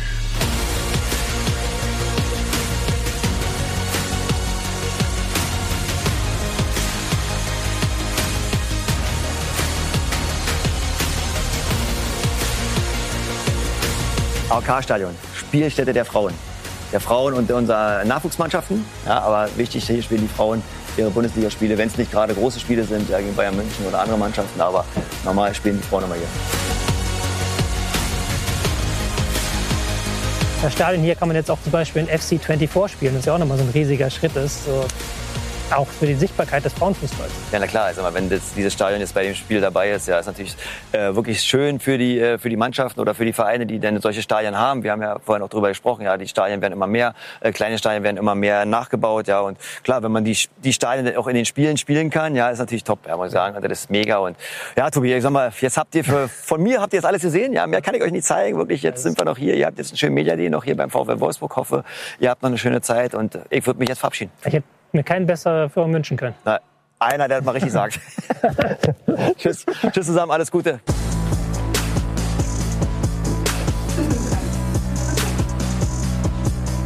Wir haben jetzt hier die Chance, mit Spielerin des VfL Wolfsburgs zu sprechen, ein bisschen, ein bisschen zu sprechen über das neue FC24, aber auch über die neue Saison, die jetzt ansteht. Ähm, Svenja Huth, Merle Froms, Marina Hegering, alles auch Nationalspielerin. Ich muss leider mit einem Thema anfangen, das nicht so schön ist. Es tut mir leid, aber ihr habt es wahrscheinlich schon tausendmal gehört. Wie fühlt ihr euch jetzt so mit ein paar Wochen Abstand nach dem Aus bei der WM in Australien? Ja, mittlerweile wieder gut. Ich glaube, wir waren alle danach ziemlich enttäuscht und dementsprechend war dann auch die Vorfreude auf Wolfsburg und auf das Training und dass es jetzt auch wieder ähm, losgegangen ist im Pokal, ähm, ja, sehr groß. Als VfL Wolfsburg habt ihr auch eine starke Saison gespielt, letztes, äh, vergangene Saison. Champions League-Finale aber knapp verloren und jetzt dann diese WM hinterher. Ist das was, wo man dann eher einen das rechte Effekt hat oder muss man das auch erstmal abhaken? Äh, ja, tatsächlich kommt dann so eine jetzt erst Rechtsstimmung auf. Natürlich schön, jetzt neue Ziele zu haben, auf die man sich fokussieren kann, auf die man hinarbeiten kann. Und ich denke, der Ehrgeiz bei jeder Spielerin ist jetzt umso größer. Wir haben uns auch noch was Besonderes ausgedacht. FC24 kommt ja jetzt demnächst raus und bei FC24 gibt es auch erstmals im Ultimate Team Modus Fußballspielerin. Also man kann dann auch euch im Ultimate Team Modus bekommen, ziehen, wenn man Glück hat. Und ähm, es gibt ja immer diese berühmten Werte, die die Spielerinnen dann haben. Also wie sind die besonderen Werte? Und da gibt es auch bei euch im Team äh, eine Spielerin, die hat einen mit der höchsten Werte auf der ganzen Welt. Ihr könnt ja mal raten, wer es ist. Poppy? Ja. Poppy oder Obi gesagt. Äh, tatsächlich mit einem Overall-Wert von 88, eine, eine, ähm, der, der höchsten Werte. Aber auch Lena Oberdorf äh, 87, Eva Pajau auch 87. Also ihr seid nicht das schlechteste Team. Ähm, aber eine von euch hier, die, die hier sitzt, hat auch zum Beispiel in der Kategorie Geschwindigkeit einen sehr hohen Wert. Gut, ich, ich hätte, also ich würde mir auch, würde mich zumindest nicht so schlecht einschätzen, aber ich glaube, du würdest gewinnen beim Wettrennen. Ich denke auch. Und dann tatsächlich noch ähm, hier auch wieder eine, die einen sehr hohen Passwert hat. Ich glaube, ich habe andere Kategorien. Du hast ein bisschen Ah, andere Kategorien ja. als Torhüterin, Ich ja. glaub, Da hast du auch Ballbehandlung, hast du zum Beispiel als nichts, Kategorie, ja. genau. Äh, ich würde Marina sagen. Ich glaube, Svenja hat Ja, tatsächlich ich einen glaube sehr, auch. sehr hohen ja, Wert hier. Svenny, ja, ja, ja. Mhm. Ich hatte meinen Wert, Svenny, ich hab meinen Wert schon gesehen, der war nicht so hoch. Richtig teuer bist du. Und ich so, oh krass, für, für die vielen Pässe, die ich spiele, habe ich ganz schön schlechten Wert. Aber du hast bis in einer anderen Kategorie natürlich dann äh, sehr weit vorne. Oder Kopf. Ja, zwei hätte ich auch. Ja, Verteidigung. Ja, ja. Ja, natürlich als Verteidiger. Ja, der, schlimm, der, wenn ich da der richtige. Ja. 84, 84. Ich kann ja mal, ich habe ja tatsächlich die Karten hier auch tatsächlich da. Kann ich euch ja einmal zeigen, was ihr Kopfball hier ist, habt. glaube ich, jetzt bei der WM auch äh, besser geratet. Bei, Äh, bei dir 93? danach. Ja. Einmal die Torhüterkategorien auch ein bisschen anders. Du hast tatsächlich beim Tempo jetzt nicht die höchste Kategorie. Weil das natürlich dann wieder Ja, das ist tatsächlich- Aber 51 Ja. ist schon sehr wenig, oder? Ja, wir haben dich letztes Jahr besser geratet. Stimmt. Feli die fand ich ich. besser. Ja. Wir waren ungefähr bei Rating? 97 oder so. Okay. Definitiv Also nach, 52? der, nach der WM, finde ich, müsste dieser Wert ja auch irgendwo bei 80 Das Auch ist, äh, Physis noch mal ein bisschen laufen gehen, ne? Also, das ist ja eine auch Frechheit eigentlich. extra Einheiten machen. Also defensiv ist ja schon sehr, sehr schlecht äh, eingestuft. für jemanden, der äh, Außenverteidiger gespielt hat bei Ja. der Weltmeisterschaft. Also Gut, aber sehr ich, würde auch, aber ich würde auch sagen, wenn ich offensiv spiele, bin ich, glaube ich, auch sehr diszipliniert in der Defensive. Also, ja, aber ist okay. Physis, Maschine, Defensiv, Maschine, Pass und Schuss. Seid ihr zufrieden mit euch? Ist okay. Ja. Ist das auch was Besonderes für euch, jetzt Teil dieses Spiels sein zu können? Die Frauen waren ja schon letzte, vergangenes Jahr da, aber jetzt dieses Jahr erstmals das Stadion auch vom VfL Wolfsburg. Ist das nochmal was, was so dem Frauenfußball Push geben kann? Ich glaube, es geht auch einfach darum, Vorbilder zu sein. Ne? Dass es halt wirklich egal ist, okay, ähm, sind es jetzt Männer oder Frauen, mit denen ich spiele, sondern einfach ähm, Spielerinnen oder Spieler, mit denen man sich identifizieren kann. Ich glaube, wir haben alle im Garten gekickt und irgendwie ähm, so getan, als wären wir. Bei mir waren es Oliver Kahn, weiß ich nicht, wen ihr so als Vorbilder hattet, aber dass es jetzt auch einfach selbstverständlicher wird, dass es äh, auch Frauen sind. Dann wollen wir mal auch von der Theorie in die Praxis leiten und mal schauen, wie wir uns an der Playstation schlagen. Oh, oh, da bin ich. Das ist unser blaues Trikot. Wenn die, nee, das, Welches Trikot wollt ihr das haben? Dunkle steht dir besser. Welches findet ihr schöner von euren Trikots? Das Ding. Ja, Okay, dann müssen wir das Grüne nehmen. Sonst wird es, glaube ich, Wow. kompliziert. Das blaue. Äh, krass. wie Können wir da echt einmal in die das. Aufstellung reinschauen? Die sind, glaub ich, alle drauf. welche Farbe hatte ich jetzt? jetzt? jetzt. Wir haben Wir werden es gleich mal sehen, wir werden es auch mal gleich mal sagen. Äh, würde uns gerne sehen. Das kann ich. Oh Gott. Eva. Ach, das ist unser, wieder am Rumgammeln das ist unser da, ne? Aufwärmen. oder? Oh Gott, das war ich, ne? Wow. Komm, Svenny, du musst. Oh, das war knapp. Halt, Merle.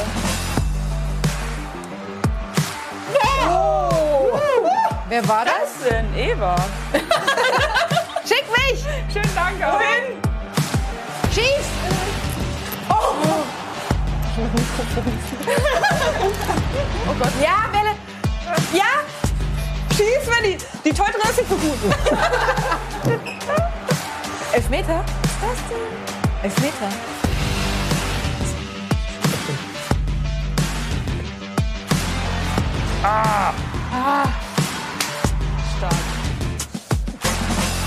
Oh. Krass. Uh. Du spielst doch öfter. Das war auch krass. Was ist das denn? Ja. Ja, sind wir stark. Super. Standardtor hat entschieden. Danke. Hat Spaß gemacht. Das war das neue FC 24 Ach, guck mal, da ist mit euch, Stadion. gegen euch. Ein klassischer 1-0-Sieg. Wollen wir hoffen, dass es noch viele 1-0-Siege für euch in der Saison gibt. Aber vielleicht noch ein paar mehr Tore, oder? Also, ja. Aber erstmal vielen Dank, dass ihr den Spaß mitgemacht habt. Ich sage euch herzlichen Dank, dass ihr hier bei uns wart. Ich hoffe, ihr habt auch ein bisschen Spaß haben können. Auf Ein jeden bisschen Fall. entspannen, bevor nochmal die Saison losgeht. Dankeschön. Danke dir. Danke euch. Unser Außenkorrespondent Tobias Escher beim äh, VfL Wolfsburg. Stark, Tobi. Das, was äh, mir jetzt gerade auch erst aufgefallen ist, als wir das FC24-Spiel da gesehen haben. Ich habe ja mit Marina Hegering in einer Mannschaft gespielt. Und ich habe als Marina Hegering in diesem Spiel einen Elfmeter verursacht. Also quasi, das ist so ein Ja. Mindfuck-Moment jetzt Ja. gewesen, das zu sehen. Oha. Es ist, war meine Schuld quasi, dass Marina Hegering mit sich selbst verloren hat. Ja, ich glaube, es war nicht deine Schuld, weil wenn äh, Frau Hegering äh, besser performen würde, hätte sie bessere Werte im Spiel und dann hätte vielleicht deine Verteidigungsaktion zu einem fairen Tackling geführt und nicht zu einem Elfmeter. Das stimmt, also wenn sie jetzt so 100 Werte als wäre, Ja. dann wäre wär das Ding Wäre weggekriegt. die Welt eine andere. Aber gab's Ärger vor Ort? Irgendwas? Nee, ich, hat- habe ich jetzt auch gerade gesehen tatsächlich. Habe ich zum Glück unter den Teppich gekehrt da. Das hätte aber, boah, das hätte noch Ärger gegeben. Was wir nicht unter den Teppich kehren wollen, ist, äh, morgen gibt's eine neue Folge Bundesliga. Da gibt's auch ein bisschen Ärger. Und deswegen schaltet in dem Fall ein, wenn ihr Emotionen liebt. Und wir würden uns sehr freuen, wenn ihr unter diesem Video einen Kommentar äh, der Liebe hinterlasst, wie toll es euch gefallen hat. Ähm, und die Kritik natürlich, die könnt ihr bei Calcio oder so. Nicht bei uns. So, vielen Dank fürs Zusehen. Wir sehen uns dann morgen und dann Bundesliga regulär wiederum in äh, dann sieben Tagen am Montag nächste Woche. Vielen Dank, dass ihr wieder so toll wart, wie ihr immer seid und ihr natürlich auch. Macht's gut. Tschüss und auf Wiedersehen.